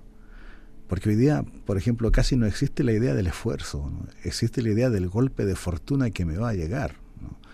Hoy día, por ejemplo, hay muchos chicos, y esto es muy preocupante, que prefieren no esforzarse para ser, qué sé yo, un buen mecánico, un buen fontanero, un buen médico, un buen periodista, un buen cualquier cosa, y confían más en el golpe de fortuna que los va a transformar en un millonario porque juegan bien al fútbol o al tenis, ¿no? Por ejemplo, ¿no? Entonces, es, yo me propongo desprestigiar esa idea de la fortuna, ¿no? Y planteando esa paradoja que tiene de que no es tan cierta ni es tan imprescindible, ¿no? Lo que existe es la vida, ¿no? Hay que vivirla de la mejor manera posible. Y si llega alguna vez un golpe de fortuna, ojalá que no nos cree problemas más que los que tenemos. Eh, y si no, no pasa nada si no llega. Não sei se será um veículo da fortuna, da sorte, a magia que também uh, encontramos aqui. Quando dizia há, há pouco as boas lembranças, as boas lembranças estão cheias de magia porque estes protagonistas, estes personagens, estão com olhos abertos para a magia da vida. Nem sempre isso acontece. Vemos muito na sociedade de hoje a, a vida a preto e branco, o mundo a preto e branco. Não só os mortos, mas quem está aqui neste livro vê a vida com magia? Eu creo que sí. Porque la vida está, la vida está llena de magia, sí. El problema es que hay que saber verla simplemente, ¿no? La, la vida está llena de hechos, de hechos prodigiosos, de sucesos prodigiosos, de, de, gente que tiene, que tiene mucho que contar, que tiene mucho que decir, ¿no? Eh, no existe la persona que no tenga nada que decir y eso ya en sí es un hecho eh, lleno de magia, ¿no? Cada vida es muy interesante, ¿no? El problema es que hay gente que ya está perdiendo incluso la, las palabras para contar su propia vida. ¿no? Y, yo intento que mis personajes sean sorprendentes porque ellos mismos se sorprenden de todo lo que ven. Ellos mismos tienen una, una especie de, de, forma de vivir que, que, no le tienen miedo a la sorpresa. ¿no? Y esa sorpresa constituye esencialmente ¿no? esa, esa magia de la vida. No, no es necesario inventar así una magia extraterrestre o extra, no sé, ahistórica, no estoy pensando en el libro El Señor de los Anillos, me mm. encanta, pero no es necesario inventar ese tipo de magia, si está ahí en la vida, está, está, eh, es cuestión de saber mirar, de saber ver solamente. ¿no? Também há aqui uma magia tétrica, ou pelo menos uma aura. Há pouco dizia que não há fantasmas. A ver, há, há logo a começar um, um fantasma de uma grega. Mas há este conto, Maria das Mortes, é um conto tétrico. Es verdaderamente un olhar los ojos de muerte. Sí, bueno, el cuento, es diferente. Viene, viene de una historia de... Realmente un día en el, en el carnaval de, de, Río, ¿no? yo no soy particularmente amante de, de, de las grandes aglomeraciones humanas. ¿no? Algo pasó y mientras pasaba una de las escuelas de samba más importantes, murieron seis personas que estaban en el público. Así, inexplicablemente, ¿no? E, infarto al corazón, en un tiempo que no fue mayor de 30 minutos. De pronto caía alguien acá, a los dos metros caía otro, a los 10 metros caía otra persona. Bueno, era evidente que algo, que, que, por darle un nombre era... La muerte eh, está también en el carnaval. Y a mí se me ocurrió que esa muerte metida en el carnaval era un personaje bastante literario también. E ficou para contar aqui neste livro A Lâmpada de Aladino, contos de Luís Pulda, saído agora com a chancela da Porto Editora. Magia para muitos dos seus leitores, de Luís Pulda, será reencontrar o velho que lia romances de amor ou dentista. Aqui vem ele. Apesar de não ser um deles, era como se fosse um erro cometido a muito obrigar-o a abandonar o território chuar, mas os amazónicos seguiam-no para tornar o seu exílio menos duro. Além disso, apreciavam-no pelo seu curioso costume de ler romances de amor que depois lhes contava, emocionado, durante as longas tardes da estação seca. É o regresso do velho que lia romances de amor. Por que é que o convocou, Luís Sepúlveda? Bueno, primero, yo sé, ese, ese, libro tiene muchos lectores, ¿no? Eh, y, y, hay mucha gente que me ha preguntado por qué no escribes otra novela con esos personajes, ¿no? Y siempre he respondido, no, no habrá una segunda parte. ¿no? Para mí me basta con haber eh, escrito esa novela con esos personajes. Pero siempre me pregunté, ¿y cómo estarán ahora? ¿Qué será de ellos, de el viejo y su amigo, el dentista? Y de pronto nació la idea de escribir un, relato, un, un, cuento breve, para reencontrarme con ellos, ¿no? caminar las pocas páginas que dura ese relato con ellos en una pequeña aventura. Y a mí me sirvió para saber que tanto el viejo como el dentista están bien, están muy bien. No, han, no han, cambiado, siguen, siguen exactamente igual como, como se quedaron en, en, en el viejo que leía novelas de amor. É um livro para vários leitores e é também um livro com as várias facetas de escritor de Luís Sepúlveda. Aqui está a morte também num conto policial eh, negro, a morte de uma bela mulher em Hamburgo. É uma tentação para si escrever o policial? É um género que me gusta muito. ¿no? Quería contar uma história La historia también está dedicada a una amiga que es policía en Hamburgo, una, una, una alemana que es comisaria de la brigada criminal de, de, policía y que curiosamente se acercó primero a mí como, como una lectora. Él me contó que era policía y a mí me interesó y hablé mucho, hablo mucho con ella cada vez que puedo. Y un día me dijo, ¿sabes qué es la globalización? Y yo le dije, bueno, te puedo explicar la de la economía. Y ella me dijo, no, te voy a decir lo que es la globalización. Y me contó que habían encontrado una vez el cadáver de una mujer que tenía eso, ¿no? Una cartera hecha en tal país, eh, los zapatos de outro país, eh, el pañuelo de outro país, la um lápis de sobrancelhas de fabrico francês, uma carteira de sais de frutos de fabrico mexicano, um subscrito com selos postais espanhóis e por aí fora, calças portuguesas, colãs, sem marca de fábrica. Se diverte a escrever isto. Bueno, y me pareció, le dije, vaya, me acabas de dar, le dije, un, me acabas de dar un tema para escribir un, un pequeño thriller breve, porque es una historia muy, muy veloz y precisaba ser contada con una gran economía de, de lenguaje. Esta é a rádio e estes momentos de silêncio pesam. Mas este livro é cheio de momentos de silêncio. Para um homem com tantas lutas e com tantos camaradas, que lugar teve o silêncio e tem para si Luís Púlveda? Eu tenho uma, uma relação muito especial com os, com os silencios, o silêncio. Lo aprendí ¿no? de ese gran músico Sergei Shilvidaki, que un día tuve la fortuna de conversar con él y a mí siempre me habían asombrado sus silencios en sus interpretaciones, ¿no? porque eran eh, la interpretación ganaba, ganaba algo que era inexplicable de definir, ¿no? Me explico, por ejemplo, sin duda que Herbert von Karajan también era un gran director, mm. pero todo lo que interpretaba la Orquesta eh, Sinfónica de, de, Berlín dirigida por von Karajan era mecánico, perfecto, perfecto, pero mecánico. En cambio, cada interpretación de que es diferente. ¿Por qué?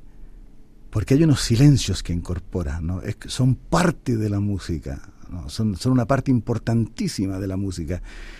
Y bueno, lo aprendí y yo lo he aplicado también a, a, mi propia vida, ¿no? Es decir, eh, hay momentos en que hay que incorporar silencios a la existencia, ¿no?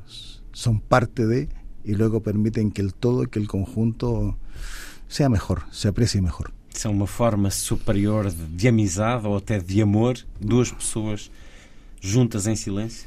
Claro, porque como dice un personaje mío, no lo hago decir eh, ese, ese viejo arte de la hermenéutica, ¿no? que consiste en entender los argumentos del otro en la amistad se da como, eh, entendiendo y respetando los silencios del otro. Se da en la amistad, se da en el amor.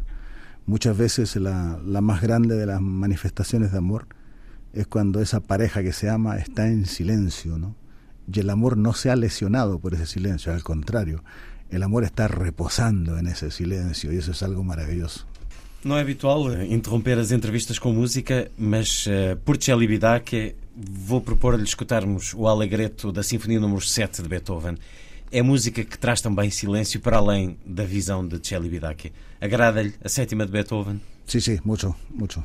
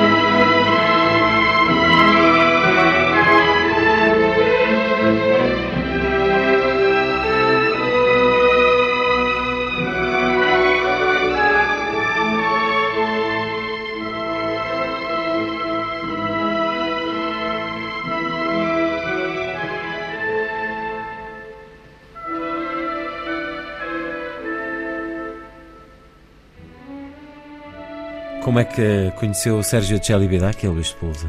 En, eh, tenía él un concierto en Colonia, en Alemania. Él no permitía que se hicieran grabaciones de sus conciertos, ¿no? Casi todas las grabaciones que existen fueron hechas contra su voluntad. Eh, es muy curioso, era enemigo. Él decía que la música era un hecho eh, espontáneo. Y que había que disfrutar solamente de aquella espontaneidad. No reproducible. y me acompañó un buen amigo que era bueno, todo un, un experto en, en, en, en, en En música clásica. en- música clásica, ¿no? Y ahí, bueno, le pude conocerle, mm, decirle cuánto lo admiraba, ¿no? Ese, admiraba su, su maestría inter- interpretativa y siempre recuerdo que me, me contó una anécdota de, de uno de sus arreglos eh, maravillosos que hizo, creo que es la cuarta de Mahler que interpretó una vez.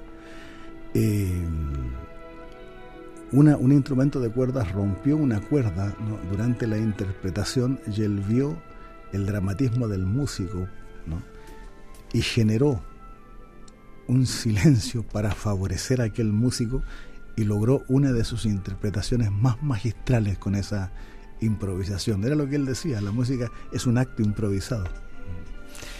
O silêncio que aproxima os amigos, os que se amam, mas também neste livro, A Lâmpada de Aladino, há um lugar muito amistoso para o vinho. O vinho é a bebida dos encontros, dos amigos. É quase também o elogio do vinho, este livro.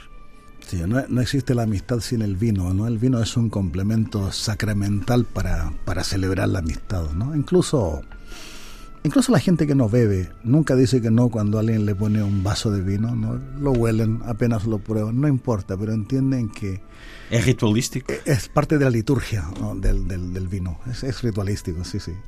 Muitos destes contos podiam dar eh, algo mais, podiam dar eh, histórias mais longas, ou cada um tem a medida do que deve ser?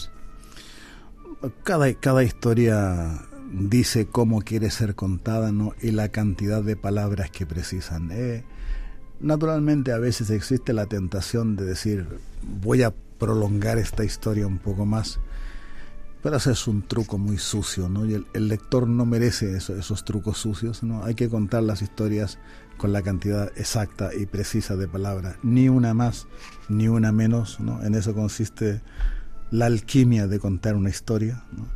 En eso consiste el secreto de conseguir que la historia sea, sea agradable para, para el lector. ¿no? Es como es como cuando hablas, sa- sabes que yo tengo un amigo taxista en Gijón y él conduce su taxi por la noche y naturalmente su compañía es la radio. ¿no? Y él me dice que muchas veces cuando va está solo, no lleva ningún cliente, está esperando que lo llamen o que algún cliente pare el taxi. ¿no? Él dice que de pronto siente que el locutor o la locutora de la radio que está escuchando se queda sin palabras por algo. ¿no? Siente entonces el ruido del aire en el micrófono y él me dice, es lo que más me gusta de esa hora de la noche porque siento que esa persona que está en la radio está tan cansada como yo, que estoy en el taxi, estamos compartiendo algo litúrgico, el cansancio. Há alguns anos não lhe perguntei sobre o seu encontro, um encontro que me parece ter sido importante para o começo da escrita em Paris com Julio Cortázar, em que ele lhe deu um conselho de escrita. Continua a seguir esse conselho? Sí, siempre. Ah, eh, mira, reci- recibí muchos consejos de Cortázar y el que más sigo, ¿no? Es, eh, el consejo nació de una pregunta, ¿no? Cortázar me preguntó, cuando tú escribes, ¿en quién piensas? Y yo no tenía respuesta, ¿no? Y le dije, no, ¿y tú? Y Cortázar me dijo que él tenía un lector imaginario cuyo rostro, ¿no? cuya cara estaba construida con trozos de mm, los rostros de muchas personas que eran, se habían acercado a él alguna vez. Y a mí me gustó la idea y cada vez que empiezo a trabajar sigo esa receta de, de- de Cortázar. ¿no? Yo tengo una silla delante de mi mesa y tengo ese lectora, lector imaginario ¿no? al cual le digo, venga, toma asiento, te voy a contar una historia. y cuando estoy escribiendo me gusta pensar que le estoy contando una historia así, hablando ¿no? a ese lectora o, o lector imaginario. Que desejos é que pedia ao gênio da lâmpada, Luís Sepúlveda? Le pediría un poco más de, de un poco más de, de, de, inteligencia a nuestros dirigentes realmente. ¿no? A mí me preocupa lo que pasa en el mundo. Pediría un poco más de cordura, un poco más de sensatez, ¿no? un poco más de, de honestidad, ¿no? de honradez, un poco más de inteligencia sobre todo. ¿eh? Si tú hoy día vas a España, a Alemania, a Italia, a Francia, a donde quiera que vayas, ¿no? Todo el mundo te va a decir, cada vez hay menos programas culturales en la televisión, cada vez hay menos espacio para la cultura en los periódicos. Bueno, yo le pediría al de la lámpara un, un poco más de inteligencia para, para salvar lo que nos queda de cultura. A Lâmpada de Aladino, um livro para afagar com as mãos, contos reunidos sob a chancela da Porta Editora. Luís Púlveda, muito obrigado por este regresso à Antena 2. Muchas gracias, muchas gracias.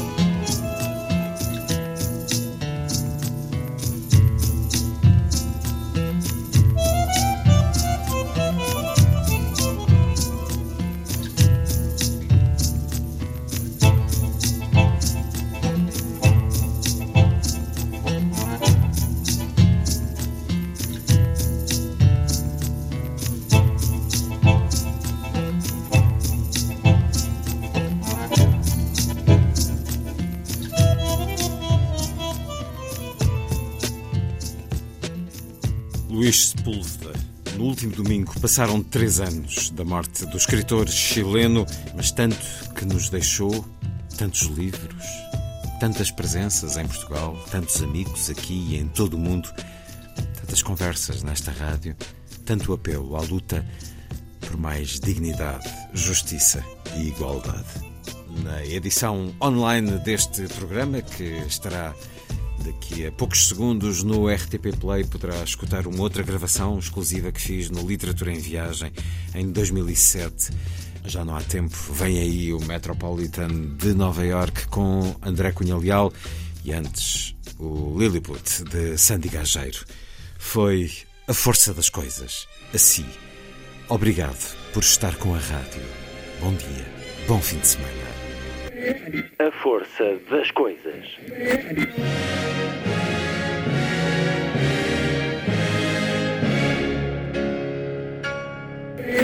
Welcome to the 109th last night of the proms.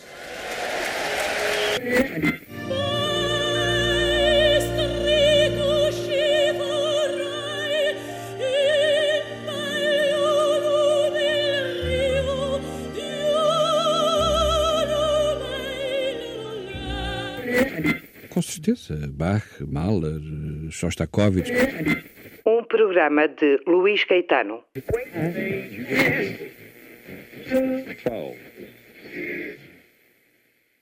Luís Sepúlveda, que vem falar também dos abusos da Igreja. Senhores escritores, com realidades destas não preferem ficar pela ficção? El viejo problema entre la realidad y la ficción yo pensaba que lo tenía resuelto hacía mucho tiempo, pero no es así. Porque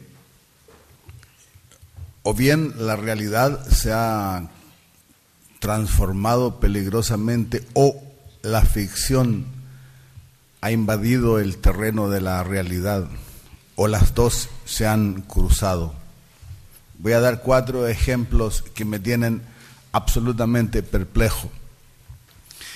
Si cualquiera de nosotros va a Internet, a Google, y escribe Fernando XII el Sabio, verá entre muchas respuestas una que dice, Fernando XII el Sabio nació en el Escorial mientras su madre estaba en Austria.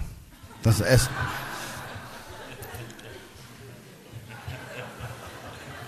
Y naturalmente, como, como lo dice Google, como lo dice Internet, se ha transformado en una realidad.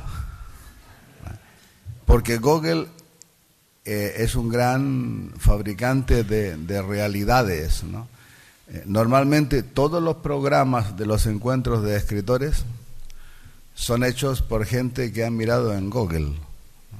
Y a mí me ha tocado leer mi biografía que dice, Luis Sepúlveda nació en el año 1919 y yo inmediatamente he llamado a mi madre y le he dicho, mamá, ¿por qué no me contaste que nací antes que tú?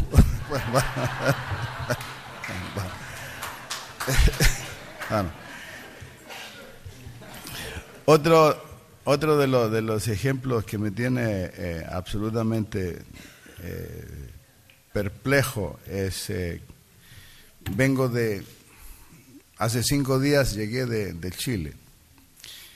Y Chile es un país que como en todo el mundo hay cuatro estaciones, verano, otoño, primavera, invierno, y como en todo el mundo, también se cambia la hora dos veces al año para ganar luz solar. Pero eso es realidad. Hay que ganar luz solar, entonces en el verano atrasamos el reloj, nos levantamos un poco más temprano y en el invierno para aprovechar la luz del sol adelantamos el reloj, dormimos una hora menos. Así fue siempre, eso es realidad. Pero hay un gobierno que no tiene muy claro el límite entre la realidad y la ficción, con un ministro del Interior, un tipo muy interesante, se llama Rodrigo Hinspeter, y decretó por ley que a partir de hoy Chile tiene ocho meses de verano y cuatro meses de invierno. Y en Chile en el mes de abril ya empieza a ser bastante frío. Entonces los niños que van a la escuela y el reglamento de la escuela dice que en verano van con pantalones cortos, sin calcetines y con una camisa de manga corta. Entonces, esos niños están muriéndose de frío y cuando dicen es que hace frío, la respuesta es eso es ficción, te lo estás imaginando, o sea, no hace frío. Seguramente van a morir de pulmonía muchos niños chilenos por esa extraña eh, entremezclarse de la, de la realidad y la, y la ficción. También, yo pensaba que tenía claro dónde termina la realidad, dónde empieza la ficción o viceversa. Mi abuela era católica. Y si yo un día o cualquiera a mi abuela le hubiese sugerido la posibilidad de que un cura, un sacerdote, abusara sexualmente de un niño, para mi abuela eso habría sido ficción, eso no existe, eso no puede ser. Pero hoy la realidad nos ha mostrado que esa ficción se instaló en la iglesia. No, como un caso aislado. Eh, hace pocas horas hablaba con un amigo de el caso del obispo eh, Marcel, el director de los Legionarios de Cristo, fundador de los Legionarios de Cristo, que en México abusó sexualmente de 600 personas, que se casó a escondidas de la jerarquía de la iglesia y tuvo dos hijas, de las cuales también abusó sexualmente. Y como era mexicano, tuvo esa institución que se llama una amante fija, la Casa Chica Mexicana, y con su amante fija tuvo tres hijos, de los cuales también abusó. Entonces, uno dice, bueno, esto es muy horrible, no, no puede ser llevado a broma, ¿no? Pero como el escándalo ya es universal, ya se sabe que las santas madres ursulinas también abusaban sexualmente de las niñas en los, en los conventos, eh, que los curas en Bélgica, eh, en España, en todas partes se han desatado los casos de abuso que antes eran pura ficción, no existía esa, esa posibilidad. Ahora resulta que el Papa va a España a pedir perdón por los abusos sexuales cometidos por miembros de la Iglesia. Y eso está bien, es parte de una realidad que está bien que pida disculpa. Y también es real que España, según la constitución española, es un Estado aconfesional, laico. Pero el Estado español pone 50 millones de euros mientras están pasando los españoles por la peor crisis de la historia democrática, pone 50 millones de dólares al servicio de la Iglesia para que el Papa vaya a pedir perdón por los abusos sexuales cometidos por sacerdotes y por monjas a niños. ¿no? Eso es real. Y aquí se impone ahora una especie de ficción macabra de decir, bueno, que salía más económico entonces que siguieran abusando, ¿no? Porque hay que pagarle porque se vaya a disculpar, ¿no? Es como que se han, se han desviado los límites entre, entre la realidad de la ficción.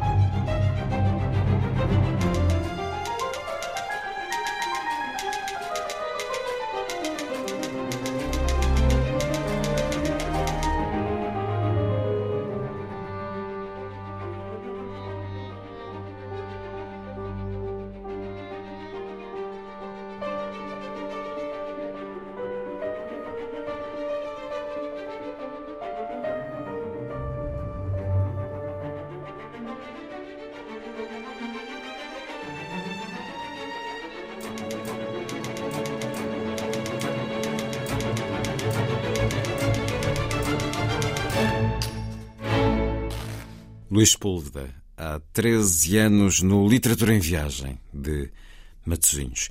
A seguir, o Lilliput, o pequeno grande mundo dos livros para os mais novos, aqui percorrido por Sandy Gageiro. Diz Lilliput. Lilliput, Lilliput. Lilliput. Alors, ça commence par un grand Já conhecem Ariol, é um pequeno burro que usa óculos, vive nos subúrbios da cidade com o pai e a mãe. O melhor amigo é um porco. Está apaixonado por uma linda bezerra da sua turma.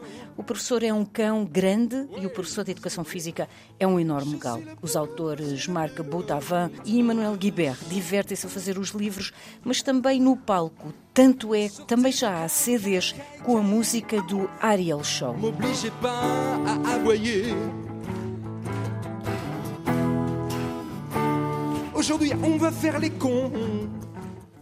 Em Portugal, é editado pela Jacarandá.